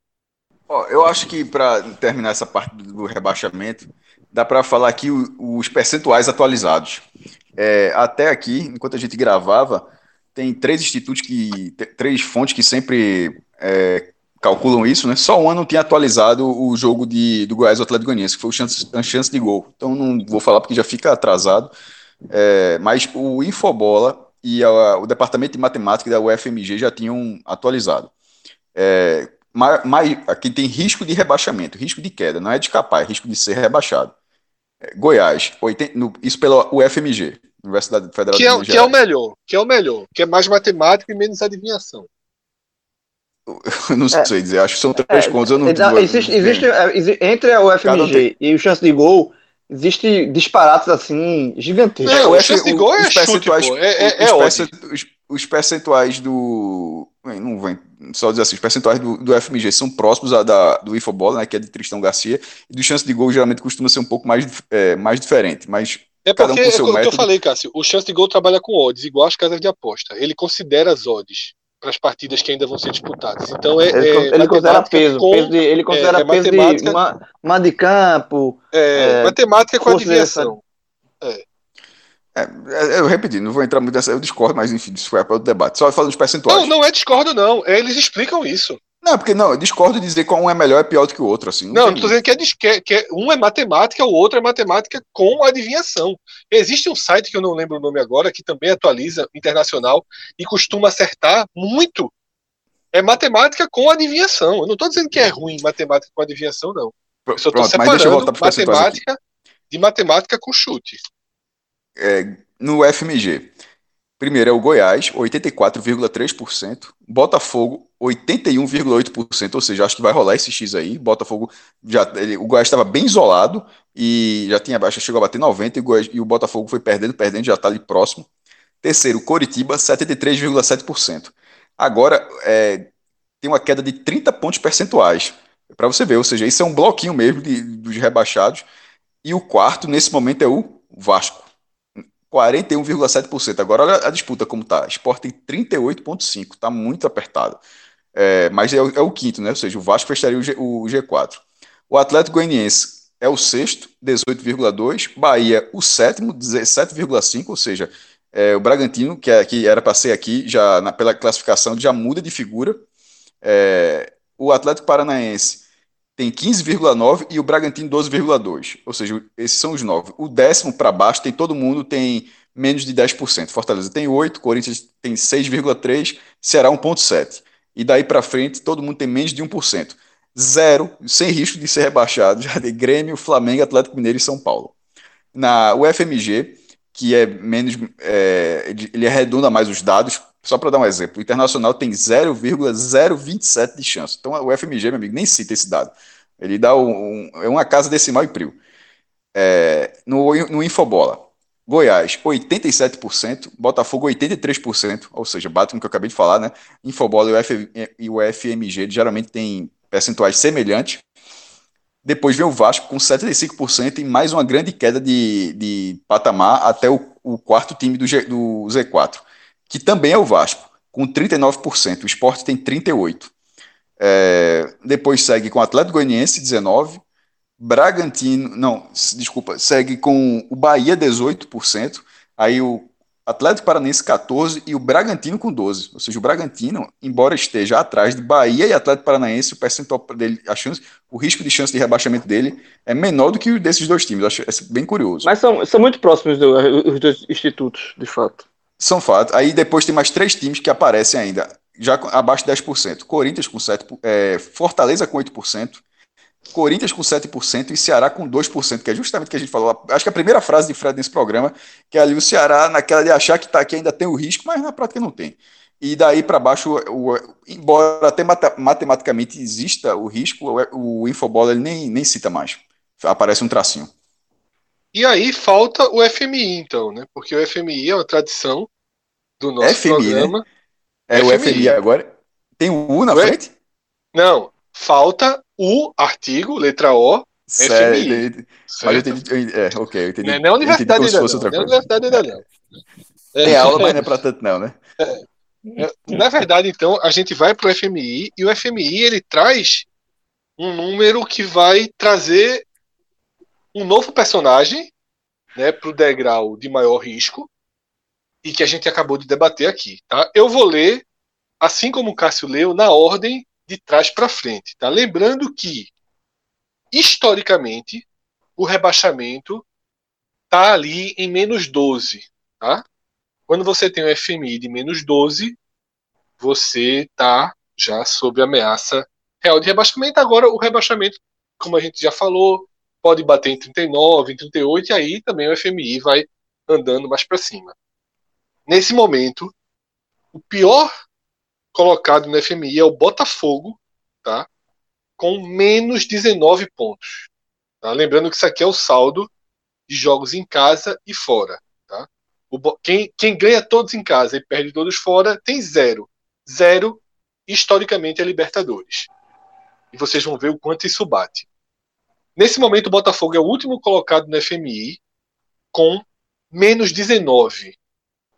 O Goiás tem menos 17 o Curitiba, menos 15. E quem Já fecha, rolou o X aí, né? Já rolou o X. E quem fecha o Z4 é o Bahia, com menos 11. Tá? Depois, o 16 colocado é o Vasco, com menos 9. Abaixo do Vasco tem um triplo empate entre os dois Atléticos, Goianiense e Paranaense, e o Esporte, é, com menos 8. Tá? Isso acontece por quê? Número de jogos em casa. O do esporte é menor do que o do Bahia, menor do que o do Curitiba, então tem essa diferença maior, inclusive menor do que o do dos dois Atléticos, por isso que o esporte se iguala a eles aqui. Tá? Abaixo desse bloco desses três com menos 8, tem o Fortaleza com menos 6, Bragantino com menos 5, Ceará com menos 4 e Corinthians com menos 3. Ah, o melhor dos 12 colocados é o Corinthians, que só tem um saldo negativo de 3. O zero é o Fluminense. Tá? O Fluminense tem um saldo zero. E, nesse momento, está indo para a Libertadores. Então, o FMI ele segue sua estrutura e aumenta aqui o cuidado né, que a gente debateu, até pelo momento da tabela, com o Bahia. Né? O Bahia com um número alto do FMI. Né? Tem três pontos abaixo de FMI em relação ao esporte. Por exemplo, se o esporte perde do Curitiba e o Bahia não pontua contra o Palmeiras, o esporte cai para o patamar do Bahia. E o Curitiba avança né, para menos 12. Então é assim que funciona. Tá? Como o esporte agora vai ter, por exemplo, das próximas quatro partidas, três em casa, é grande a chance do esporte ter uma queda no FMI. A tabela de Esporte Bahia, é, como o Esporte Bahia não tem, não tem clubes do seu estado, por aproximação, a tabela deles é invertida. Tá? Então, sempre que o esporte faz três em casa e um fora, o Bahia faz três fora e um em casa. É assim a tabela. Tá? Então, essa é a, a diferença no segundo turno. O esporte faz um jogo a mais em casa contra o Bahia, que é justamente o clássico. Assim como funciona para Fortaleza e Ceará. Então, esse é o cenário posto do FMI que traz uma luz aí para grande parte do nosso debate, né, que foi em torno do perigo real ou não, né, do quanto tem de perigo real em torno do Bahia. E para você que está acompanhando, fazendo as contas aí, de olho em tudo quanto é jogo, a gente precisa dar aquela sugestão, né? Aquela super dica, que é o combo do futebol da nossa parceria com a galera do Temac Beer, velho. É, Fred, inclusive, é, conheceu aí, né? Teve, teve acesso a esse combo é, que a turma do Temac Beer montou de forma muito generosa, porque, meu amigo, é grande, viu? tempurá de camarão, palito de salmão, pipoca de cane e bambol. E não precisa escolher, não, velho. São cinco unidades de cada petisco desse para você realmente conhecer esse, essa faceta aí também da turma do Temac Beer, que trabalha forte com os petiscos. Confere, Figueroa. Celso, inclusive, essa pipoca de cane, eu vou até depois procurar saber o que é que eles contam como cinco, viu? Porque Vem, Vem muito, muito mais. mais. que isso. Vem, Vem muito, muito mais. mais. Vem muito pa, pa, pa, papai trabalhou esse final, esse domingo também. Papai trabalhou. che, chega, tu vê um susto, mas quando, mas quando abri, porque chegou aqui, ó, pra todos. Eu, De surpresa. Né? E João negou. Surpresa. Não, surpresa, não, surpresa, surpresa. Só que chegou no, no meio do jogo, eu disse, pô, desci. Enfim, desci, peguei e não me arrependi. Porque já tava perdendo o jogo, já tava perdendo. Só pra eu entender o teu bolo não, tava, tá, tá, não, cheguei no primeiro tempo, chegou no primeiro tempo. 0x0, né? Concentrado. 0x0, deu pra comer, deu pra comer tranquilo. Aí, é, a pipoca, meu irmão, vem muito mais. Vem, vem e, e, assim, outra coisa, é um negócio, vem muito mais, mas acaba rápido também. Porque você pega aqui, uma, duas, três, acabou-se. E, meu irmão, é muito bom, uh, viu, meu irmão, viu, é, pelo preço, R$29,90. É, é, quando eu cheguei. João, no, abri, teu, no teu, foi a Caute ou Coca-Cola? É caute, pela minha respeito? É, é caute. A turma tá ouvindo bem o podcast. É caute. Vê só, vê só. Quando eu abri, eu olhei assim, eu disse, meu irmão, tem muita coisa aqui. Aí eu lembrei que era justamente o combo. Aí eu, aí, aí eu lembrei que, veja só, e com duas é caute. Aí eu olhei tudo aquilo ali, eu disse, meu irmão, isso aqui tudinho por R$29,90.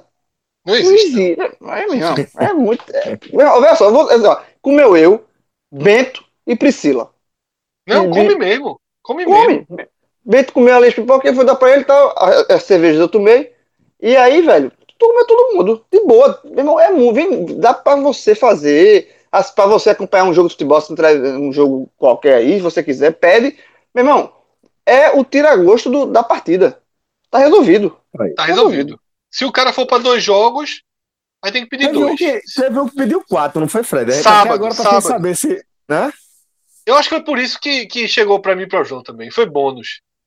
Porque, meu amigo, o cara pediu quatro no sábado. O cara chegou lá e disse, eu quero.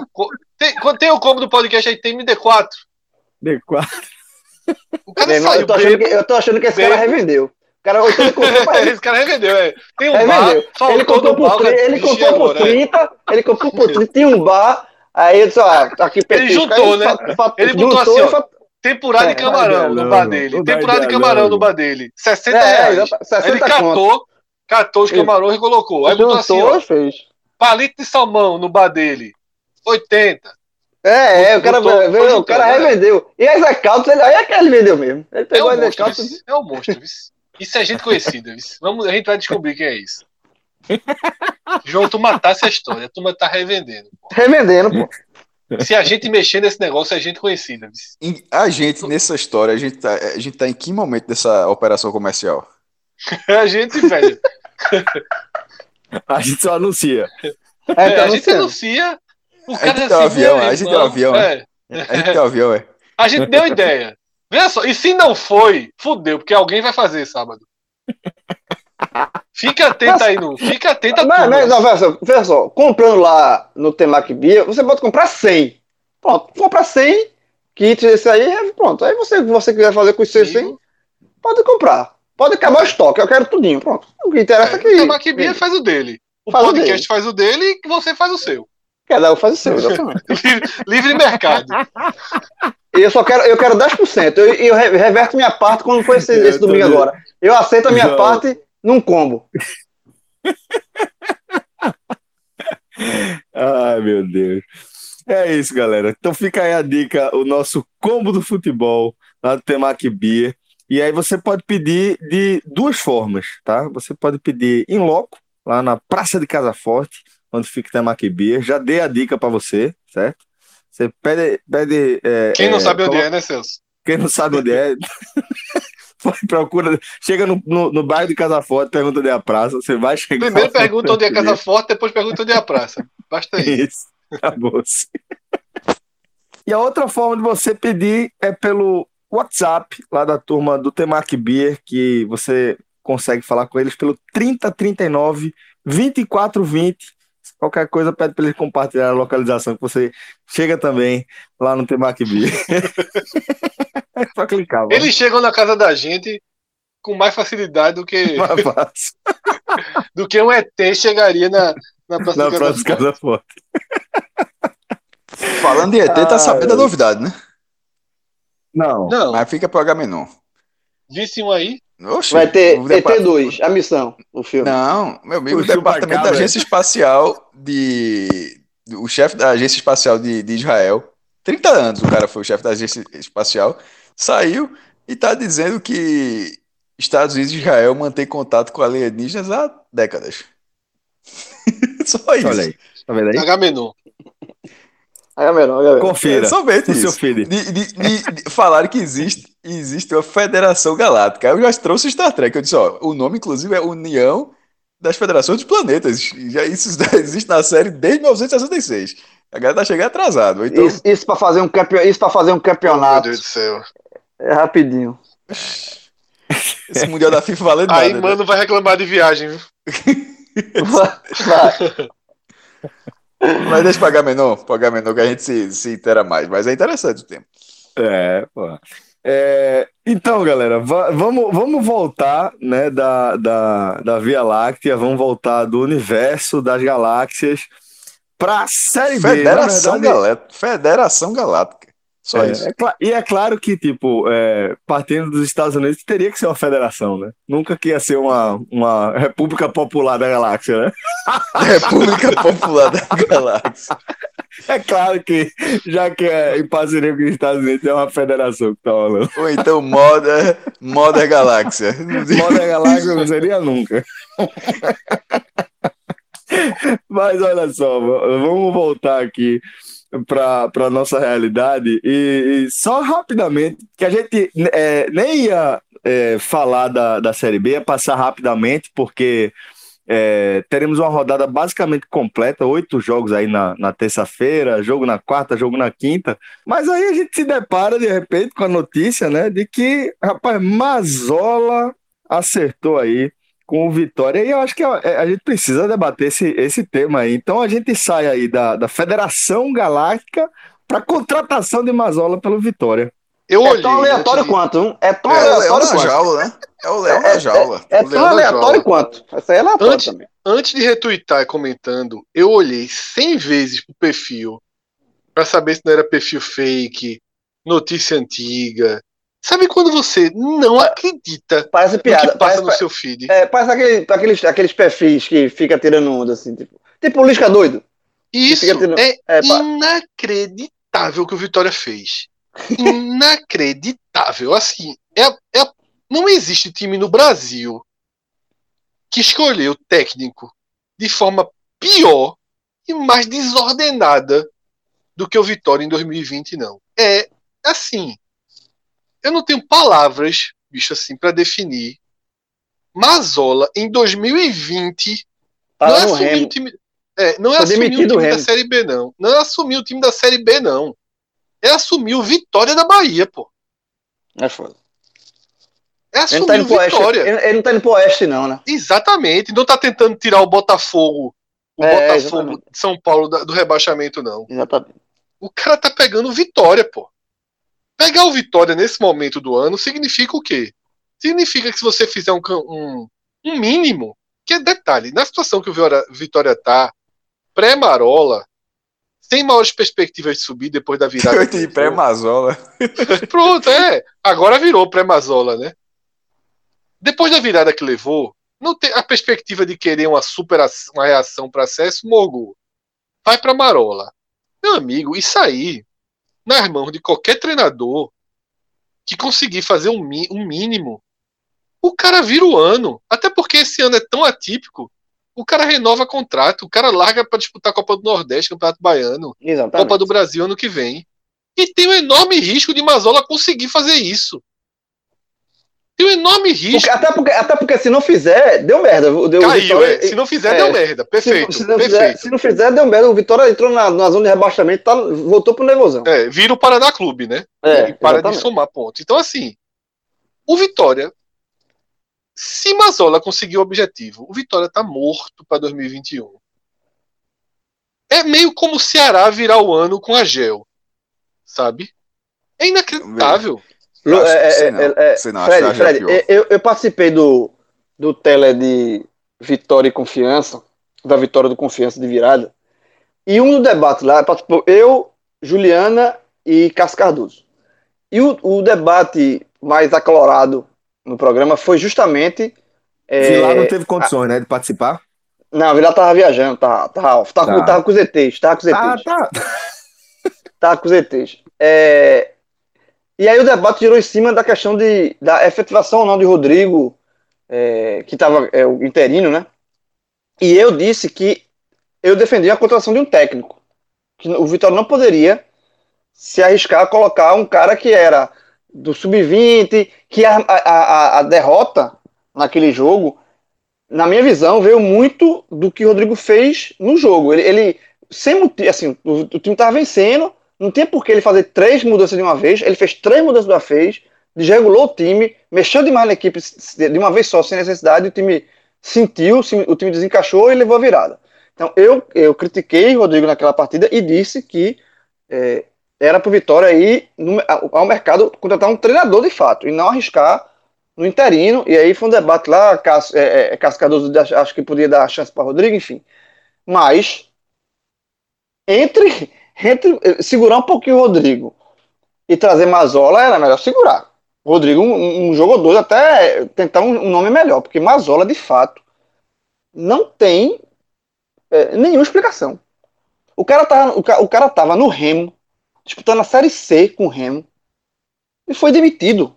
O Remo disse assim: para a Série C, com o Mazola, eu não vou conseguir meu objetivo, que naquele, na ocasião do Remo era se classificar para o quadrangular é, é, final da Série C. E aí demitiu. E aí o Vitória pega esse cara, diz, hum, deixa eu ver aqui. Não sei, Mazola fez o que no Remo? Qual foi o último trabalho no Remo? Hum, fez bem lá? Foi bom lá? Não. Foi demitido. Traz. Não tem, não tem velho. Não tem nenhuma lógica. Assim, o, o aproveitamento de, de Mazola no Remo foi de 43%. Então, assim, é. é, é, é meio, é, é muito maluco, assim, é, é falta de critério demais de você trazer um cara que. um, um Não, treinador é- que já, já, é já ruim. E é desordenado. É, É totalmente. ruim e é desordenado. É barroca, aí vai pra Geninho, aí Geninho recusa, aí vai bater. Mas, amigo, Não, e outra, e atrás de Geninho de novo. é, Ge- Ge- o cara- é- era outra bizarrice, né? Porque é, Geninho saiu porque o Vitória disse que não tinha condições de arcar com o Geninho. Aí Geninho vai pro Havaí. Aí Geninho sai, Geninho sai do Havaí, aí o Vitória disse: o que, que a gente vai trazer? Geninho. Porra, o cara, o cara saiu porque não tem meu respeito, viu? Tem meu respeito ainda. Mas, mas assim, ah, mas seja, também tem meu respeito. Mas assim, o que o Vitória fez com o Geninho não tem lógica, pô. Não tem, é. Não tem lógica. E aí, Só tem- Nada no Vitória a cidade tem que ter lógica. praia. A cidade tem que ter praia. Se tem praia, meu irmão, o treinador é ele. Duvido nada ainda. Tem, tem ano ainda. Tem muito ano pela frente. ó, ó Mazola no, no Remo. 10 jogos, Tem venceu praia 3. Barcelona no Remo jogou 10 jogos, venceu 3, empatou 4, perdeu 3. No Remo, disputando a Série C. E o Remo, depois que deixou, tirou Mazola, o Remo conseguiu se classificar Melhorou. em segundo. Isso. Se classificou em segundo, no grupo do Santa. Por falar em Santa Cruz, vamos falar também aqui da definição dos grupos, né? Da segunda fase, a fase decisiva é, da divisão, né? O Santa que acabou ficando com Brusque, Ituano e Vila Nova como companheiros aí de, de grupo C, né? E o grupo D ficou com Londrina, com a dupla é, Remy Paysandu e também com o Ipiranga, né? É, como é que vocês enxergaram, como é que vocês analisam a definição aí desses dois grupos? Qual o, o nível de dificuldade vocês imaginam que o Santa tenha é, nesse grupo C? Eu achei um bom grupo pro Santa Cruz. Eu acho que assim, eu acho que o outro grupo tá bem mais embolado do que esse. Eu acho que o Santa Cruz é, ele caiu num grupo bem acessível. Mas bem acessível. Sabe assim, é, a definição dos grupos do Santa Cruz, se, talvez se for, pudesse escolher uma melhor composição, acho que seria essa aí. Eu, se eu pudesse escolher. Gostei muito da definição do Santa. Eu acho que, que o Santa Cruz pega um, um Brusque em queda livre, nem ganhou o último jogo do Criciúma, precisava vencer e não venceu. E mesmo assim classificou em quarto, tá em, assim, entrou em parafuso. Um time que a gente elogiou tanto e levou de oito uma rodada passada. Tá na, na queda livre. Eu acho que o Brusque entra. é, só se acontecer uma, uma, uma mudança que não, não parece que vai acontecer. É, parece nesse quadrangular final. É um time que entra meio, meio quase morto. O Vila Nova, eu acho que do grupo do, próprio Santa, que foi o time que saiu do grupo do Santa, era a melhor opção. Eu acho que é, é muito, é muito melhor você pegar o Vila Nova do que pegar Remy e Paysandu. Sabe? Eu acho que o Vila Nova tem uma defesa boa, mas é um, é um, um, um adversário que o já enfrentou e acho que dá pra. já venceu. Então, eu acho que é um adversário bom. Do grupo do Santa, eu, ve, eu vejo como o melhor da Santa. E o Ituano, que é, é, tem, é um time do interior de São Paulo, sempre teve muito forte, mas eu tava vendo aqui a, a campanha do Ituano na, na primeira fase dos times do grupo dele que ele pass, que passaram, né, que avançaram, ele só venceu o, o Brusque já nessa no momento de queda do Brusque. Ele perdeu com o Ipiranga, que passou em primeiro, ele perdeu e empatou. Com o Londrina, que também passou para outro grupo, ele perdeu e empatou. Então, assim, eu acho que. que e, e com o Brusque, no, quando o Brusque era o Brusque, né? Bem, ele tinha perdido pro Brusque. Ele só venceu dos grupos do, do, do, dos times que avançaram do grupo dele. Ele só venceu o Brusque no momento de queda do Brusque. Nenhum outro ele venceu. É, então, eu mostra, tenho uma visão. Mostra uma dificuldade, assim, mostra uma dificuldade do Ituano contra equipes que avançaram. Então, eu acho que o Santa Cruz pegou um grupo bem acessível. Pegando o Santa Cruz como o time, o time mais forte dessa, da, da série se mostrou mais forte da primeira fase. Um time cascudo, um time que tem jogadores experientes. Esse grupo, para mim, foi assim, sinceramente, para mim só reforçou, só reforçou o favoritismo do Santa processo. Vamos lá. Eu tenho uma visão um pouquinho diferente de João, não é completamente diferente não, mas tem algumas algumas variações. E eu queria começar dizendo o seguinte: primeiro, o ponto de partida é o Santa Cruz foi o melhor time da primeira fase com sobra, tá? Com absoluta sobra. E seja qual fosse o grupo, pelo desenho, já sabendo que o Santa seria o primeiro do grupo, não teria um, um, uma composição de grupo que a gente chegasse aqui para dizer, ó, oh, complicou agora. Não. Qualquer que fosse a composição do grupo, a visão a partir do ângulo do Santa Cruz seria o time que se impôs na primeira fase terá plenas condições de se impor na segunda. Por que o cenário seria esse? Porque Remo e Paysandu não impuseram mais dificuldades do que o Vila Nova.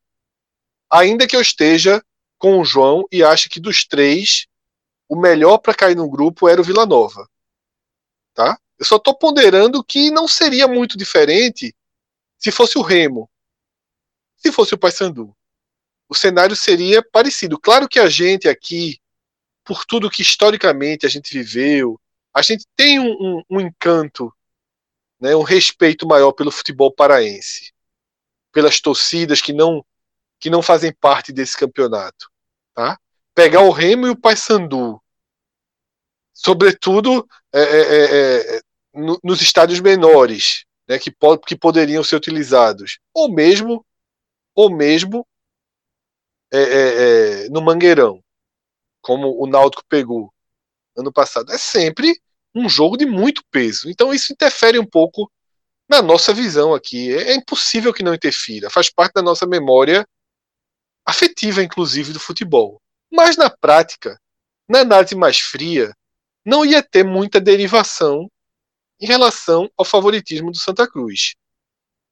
E também em relação aos riscos que o Santa corre. E esses riscos eu falo desde quando a gente começou a projetar e a debater. Para mim, o risco é um time que conseguiu seu objetivo muito cedo, que naturalmente, invariavelmente, ele perde um pouco da, do costume de jogar com a tensão necessária. O futebol, numa reta decisiva, exige um grau de tensão eu falo bem, bem pontuando a palavra para não confundir com atenção, que é muito necessário também. Mas é tensão. Você precisa jogar com a tensão mais elevada as decisões. E o Santa, naturalmente, já joga algumas rodadas, mesmo quando vinha vencendo, sem esse item. E também sem pressão. Tudo volta junto agora para um tipo de tabela, eu sei que, na teoria, essa tabela projeta dar como vantagem, abre aspas, para os primeiros colocados, decidir em casa. Mas eu considero perigoso a largada fora. Porque uma largada fora com derrota acompanhada de um resultado ruim em casa deixa a situação muito delicada. Então é como se o Santa Cruz tivesse entrando agora para um campeonato mais difícil, ele tendo que em uma semana voltar para a chave competição extrema e tem que ter algum resultado que não eleve a pressão para a segunda rodada, porque aí já muda o desenho de Santa e Vila Nova tá? Já muda um pouco o desenho. E aí vem onde eu tenho a divergência com o jogo, que aqui praticamente foi tudo convergindo, né? A divergência é em relação ao Brusque. Tá? Porque, e aí não é a divergência completa, porque talvez seja exatamente o que o João falou. Talvez seja exatamente o que o João falou. O Brusque saiu do eixo e não volta mais. Porém, esse jogo contra o Santa Cruz é o jogo que vai definir isso. Eu, eu, eu sinceramente, depois de tudo que aconteceu com o Brusque, a gente tentou, até já debateu isso aqui no programa, tentou entender o que tem de extracampo nisso. Existe uma matéria que circula falando de problemas políticos envolvendo até a eleição municipal, perda de apoio, o velho da van saindo. Tem todo um contexto aí que coloca em xeque, mas chegando até na suposição de que não quer subir porque não teria estádio para jogar a Série B, o que eu acho bem pouco provável. Mas seja como for, é estranho que um time dentro de campo sofra tamanha interferência a ponto de tomar 8 a 1 do, do, do Volta Redonda que estava na marola do campeonato. 8 a 1 pô. Em casa. Não é 4 a 0 não, é 8 a 1 Então, assim, eu fico imaginando que nesse momento existe algum movimento, não é possível. Em qualquer clube, em qualquer lugar, considerando tudo, você tenta passar o pano e dizer, ó, porra, a gente tinha qualidade. A gente fez, a gente fazia em certo momento uma série C lado a lado com Santa Cruz em aproveitamento. A gente, porra, vem, vem de uma série D muito forte, de uma Copa do Brasil muito boa. A gente tem elementos para ser mais competitivo. Eu imagino que haja um resgate nesse momento. E eu acho que tudo vai canalizar para a estreia em casa contra o Santa Cruz. Se o Brusque vence, é um problema para o Santa Cruz. E aí nem precisa detalhar.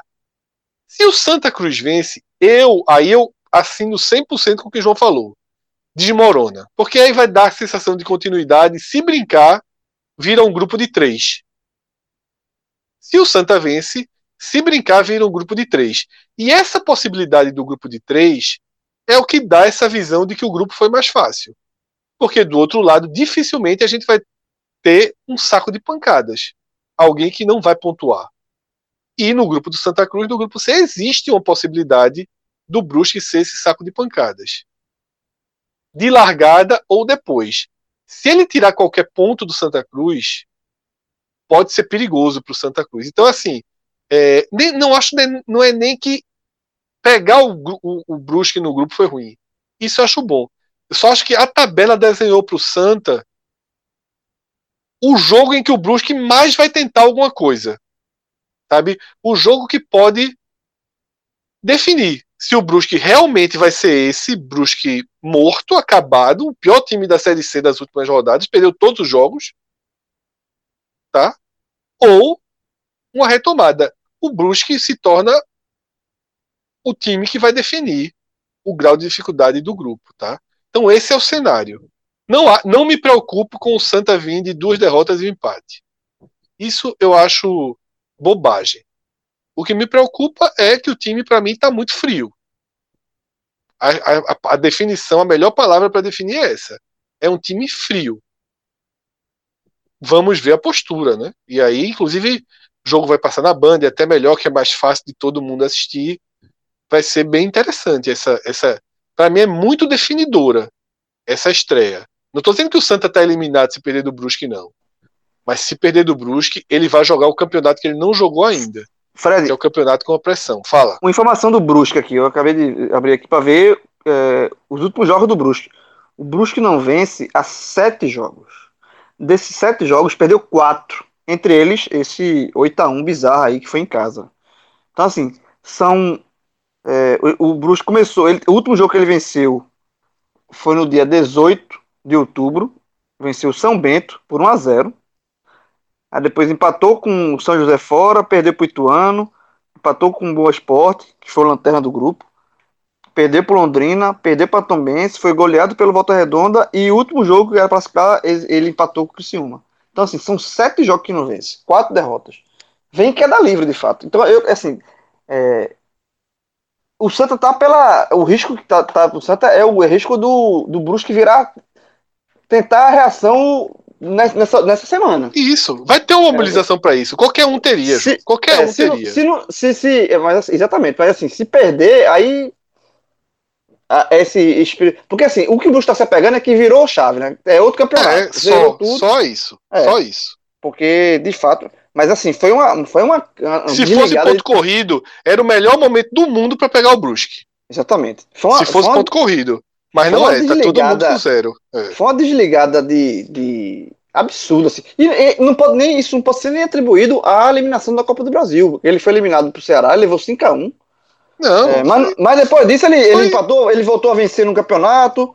Ele seguiu a vida dele normal, tá ali no, no, na série Talvez tenha tido um outra. misto, João. Talvez tenha tido um misto desse esfriamento sem conseguir voltar. antes da hora. Né? Mas não dá pra gente saber. Não dá. A gente não acompanha É. de perto. Não Porque, dá. de- Aí, do, jogo, do, jogo do, do jogo do Ceará, que ele fina- foi eliminado na Copa do Brasil, ele jogou seis jogos na Série C antes dessa queda que eu acabei de falar. E foram seis jogos sem, sem derrota. Empatou três e venceu três. Então tava ali no- normal. Foi realmente de uma hora para outra que o time. Não, é de fora pra dentro. É a estabilidade política de fora pra dentro. Agora, é aquilo. Alguém lá, nesse momento, tá tentando arrumar a casa. Porque se não tiver, é uma história para ser escrita do futebol. A desistência. Então, nossa margem de dúvida aí para esse início de caminhada do Santa é se a conversa que alguém tá tendo, que pelo visto não tem mais dinheiro, fechar a torneira, né? Pelo visto existe algo de motivação financeira que foi interrompido.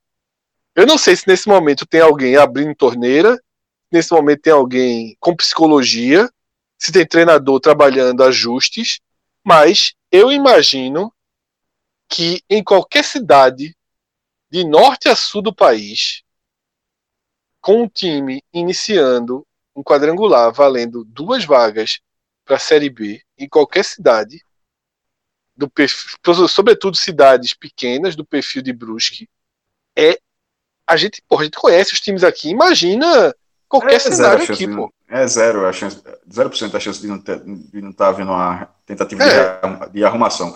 Eu não sei se é Exatamente. possível, ainda é possível, mas que alguém que está tendo a tentativa é natural.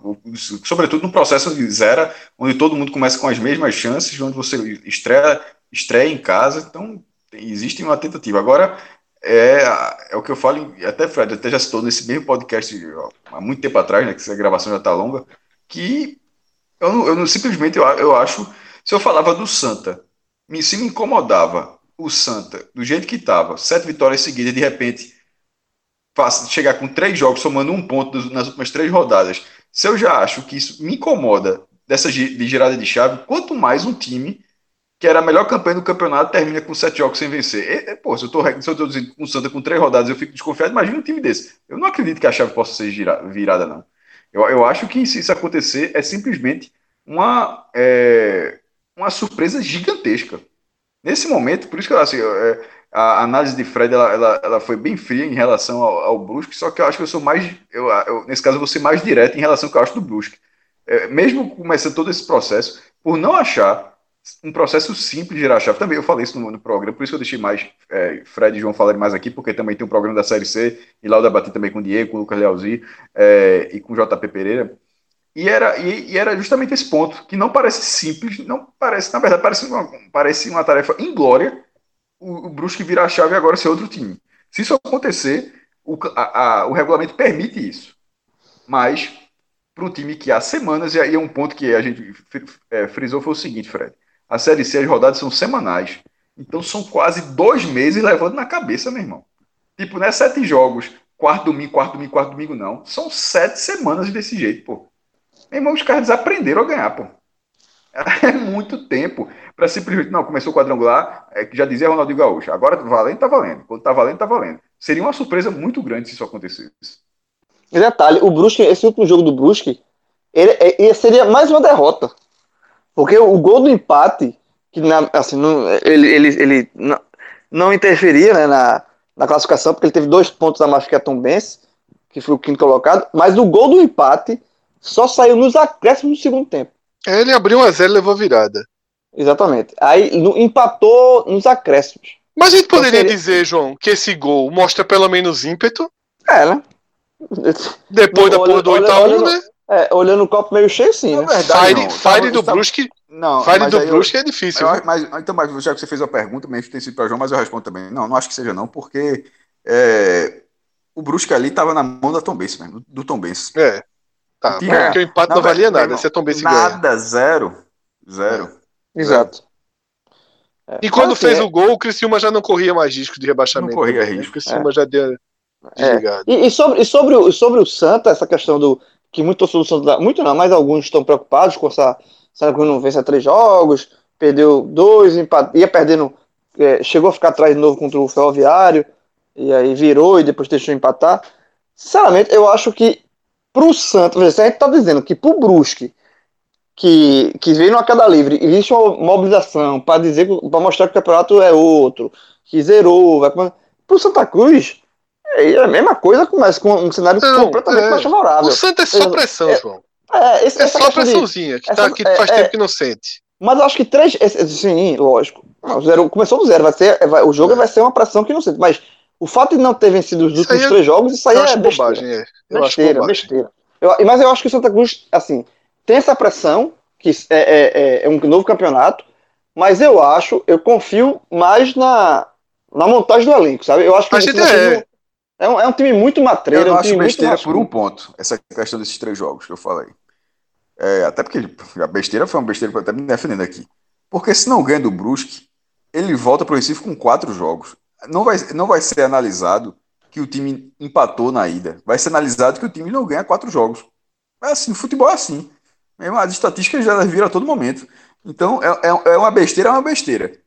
Ganhou do Brusque, aí vira uma besteira que. É, mas se eu perde- acho- eu- se perde eu- no é, mas eu acho- Mas eu não acho- eu acho ganhou que do se- Brusque, somatiza. Se não ganhar, É, mas, não mas eu ganhar- acho que se não ganhar ganhar do Brusque, não é porque não ganhou os outros não, os- não é, jogos, mas, né? mas eu não também Pelo nosso comentário, não. veja só, eu pelo só tô nosso- dizendo que se não ganhar do Brusque, não vai, ser, não vai ser avaliado como. É engraçado. Vê que coisa. Se a gente ouvir os nossos próprios comentários, a sensação é que esse jogo do Bruxa é como se fosse um pré-quadrangular, né?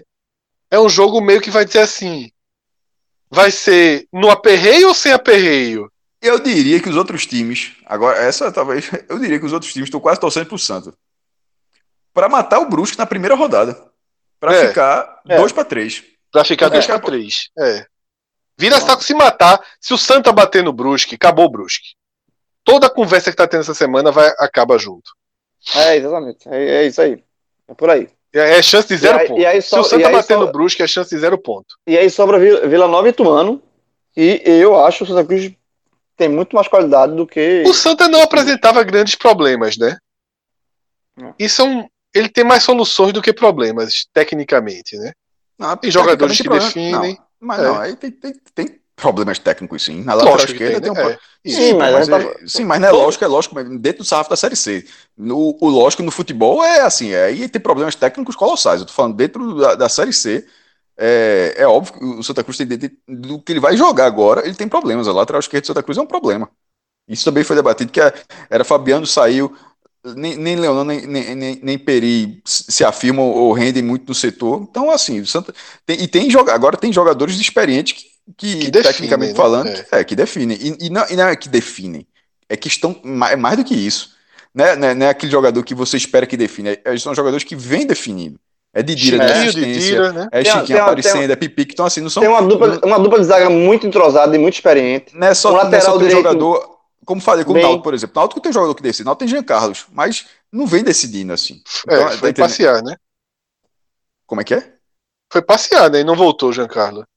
Não, mas até jogou bem contra o, contra o Figueirense, mas o que eu quis dizer, no- esse dia, eu quis dizer decidido que assim, não é só dizer que tem jogadores que decidem. Eu discordo, jogador- e- mas tudo eles vêm aparecendo.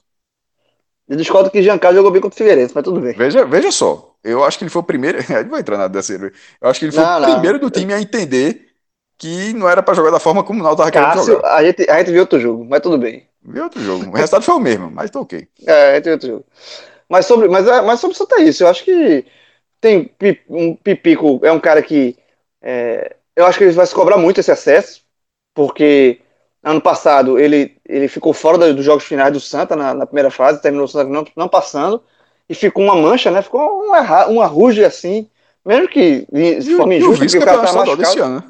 É, e o cara, exatamente. E o cara tava machucado ano passado, assim, mas assim, ficou. É, é, tem assim, alguns torcedores do Santos mais, mais, mais é, radicais, assim, tem essa esse, esse lado do Pipico, né? Que é um cara que é, ainda não deu nada pro Santos de fato, de concreto.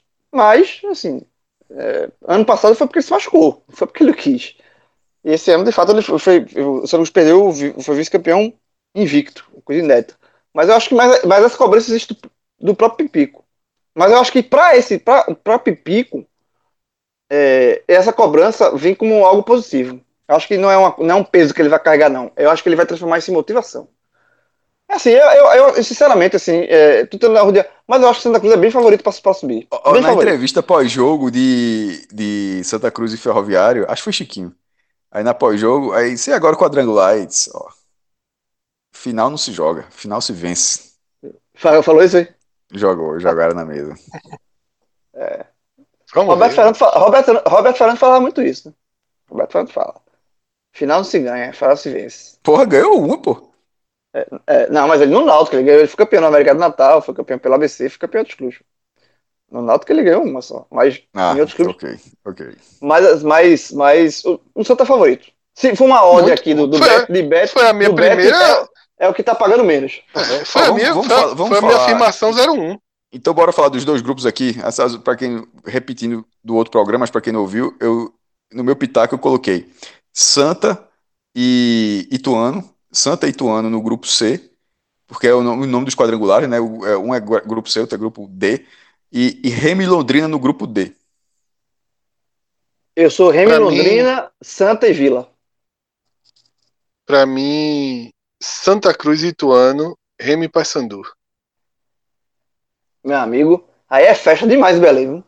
E se for inteligente, cada um já tem três pontos. Isso é, isso é um clássico. Isso é um clássico. Desde, desde Repete, do- repete aí, por favor. Viajei aqui. Fala, fala assim? Se, for, se forem inteligentes, cada um já tem três pontos. quem? Remy e Remy Paysandu. Paysandu no outro grupo. Cada um ganha um jogo. Isso aí é um clássico. mas- Eles, eles eu- Não, isso é um foram 0 clássico, isso é um 0 clássico desde quando? Sabe, desde, sabe de quando isso aí é um clássico? Desde o quadrangular final, Cássio, 95 É, da Série B. Era, foi, É. Foi Curitiba, Atlético Paranaense, Central, Central, e Mogi. e, Vila, e Mogi. é. E, e aí, o, o- se eu não me engano, o Atlético ganhou um jogo pro Curitiba, o Curitiba ganhou um jogo pro Atlético. Os, os, os três deram, os dois deram Dez anos pontos. depois, dez anos depois, o Náutico foi fazer essa conversa com o Santa Cruz. Santa Cruz. Santa Bora, Cruz bora, é bora. duas, foi. Não, e, fazer, e tem- e isso aí, e história- veja só, e tem uma história clássica desse, desse, desse quadrangular aí. Justamente porque lembraram o jogo do, do, do Centra- desse grupo do Central, e aí o técnico do Santa era quem? Givanildo. E fizeram a pergunta para Givanildo. Meu irmão, Givanildo pegou um ar com um repórter. Meu irmão, gritou, e eu disse, que falta de respeito, você vê aquele. Meu irmão, foi um rolo. Porque O o repórter repórter também foi menino, menino o, de 10 anos o, perguntando. o, né? o repórter perguntou se não existia a possibilidade de fazer um combinado com o Náutico, ganhar um. é, Meu irmão, Givanildo. Meu irmão. Givanildo Meu expu- amigo. expulsou, botou pra fora. Assim, é, meu, ficou muito. Isso, isso no treino de manhã. Eu lembro demais, foi no treino de manhã. Meu amigo. ficou- pegou muito ar, existe, pegou-? Olha só, botar pra fora não poderia, não. Já assim, estilar pergunta o quê? Botar pra fora e. Não, não, Foi- tô- eu não sei se botou pra fora, não, mas Chegou, estilou- mandou calar, estilou- tal, falou aí- grande. Falou, meu irmão, falou. Não, mas a, mas a pergunta realmente não foi. Não foi lá. Mas enfim, Rem Paysandu, só dizendo assim que Rem Paysandu é o jogo no futebol, no planeta Terra, porque agora tem Federação Galáctica, né? Mas no planeta Terra é o, é o jogo mais repetido que existe em partidas oficiais. São mais de, é, são mais de 750 confrontos oficiais. Isso é uma vacalhação, pô. E aí os caras ficam no 0x0 na última rodada para jogar de novo. Meu irmão. é o Repasse. Agora, se, se, se subir, se subir, olha só. Mas a situação da porra, porque se subir os dois, beleza, é festa na cidade. Se subir só um, a festa de quem subir vai ser maior ainda. Mas é o que costuma acontecer. É, inclusive, tem, é, inclusive tem um, um jogo os clássico las- modo amarelo da João Avelange em 2000. Eles jogaram, os dois foram para semifinal, cada um em uma semifinal. Se eles ganhassem, os dois disputariam a fase final da Copa João Avelange, que era o Campeonato Brasileiro daquele ano, e disputariam o título do módulo amarelo da, daquela competição. É o que se esperava e eles estavam bem pra caramba. Aí os dois, os dois perderam, perderam para Paraná Clube e São, e São Caetano. Só que o regulamento previa que três times do módulo amarelo jogariam a fase final, que seria com 16 times, né? Oitava e final pra frente. Aí teve o Repá pelo terceiro lugar. E aí deu Remo. E aí foi cacete, ou seja, os dois entraram para ir os dois e de repente Pegou o esporte, sobrou o né? terceiro lugar. Pegou o esporte. Pegou o balão, esporte. remo de balão, remo de balão. Porque o Sport Balão. foi segundo, o Sport Isso. foi segundo, aí o Remo, como- e o como Cruzeiro foi primeiro, pegou o Malutron, né? Que foi o primeiro do, do, E do- da. Dos outros dois módulos, que era módulo É. verde É, e branco, é, valia uma vaga. Era, era, era a última divisão. Ainda bem que a internet de Celso voltou aqui pra ele acabar o programa, porque eu tava com medo de não ter fim, viu? No ritmo que tava a conversa aqui, É, mas não. meu esse amigo, Eu voltei aqui todo desconfiado. É falei, melhor não ter rapaz, será que o voltado. Voltou, programa... não, voltou, não. Era É, melhor não ter é, voltado. Voltou, não. Só, Já tu- cortou na demais. verdade, na verdade, tu não Não voltasse é? nada. Tu não É, voltasse jeito Rodrigo, Rodrigo, bota aquela tua música aí, faz qualquer Voltou, coisa não. nesse programa Celso, acabar. Celso, Celso não votou, O ônibus, não. o Celso ônibus. não votou, não. Tá na rua ainda. Voltou, não. Celso, Celso o pessoal mandou Tá, uma Tá, fita, mensagem. tá mandando a fita cassete aí cortada. mandou um bip. Celso mandou um bip. Um bip. da República Popular aí, República. Ponta da Galáxia. É isso aí. Ia ser É foda. Pois bem, galera. Opa, Rodrigo. Nada. Foi bem senhores no começo, no final Foi bem senhores. O É, programa é, porque evolui. A turma, a turma envelhece, né? A turma envelhece. É, exatamente. O programa é tão E a longo turma começa a galera e termina É, e termina Fred, isso é, um isso é um easter, Fred, isso é um easter egg. Assim que tu começou assim, o easter egg do programa aí, ó. É um envelhecimento É que foda. ninguém percebe. É, a, turma, a turma começa a galera e termina senhores, pô. Tá foda. Esse programa é muito louco. E, Caiu, e- é foda. Isso- Caiu, caiu. Caiu, tá morto, tá morto, Tá morto, tá morto. morto. Tá morto. É o Oeste, é o Oeste. É o Brusque. Falando em, vamos falando hoje em 5G, porra. E tá morto, tá morto. Mano, ó, ele mandou mensagem aqui, eu não tô conseguindo voltar, então assim. Senhores, um Senhores, abraço e até a próxima. obrigado, até a próxima. Tchau, tchau. Tchau, tchau. valeu.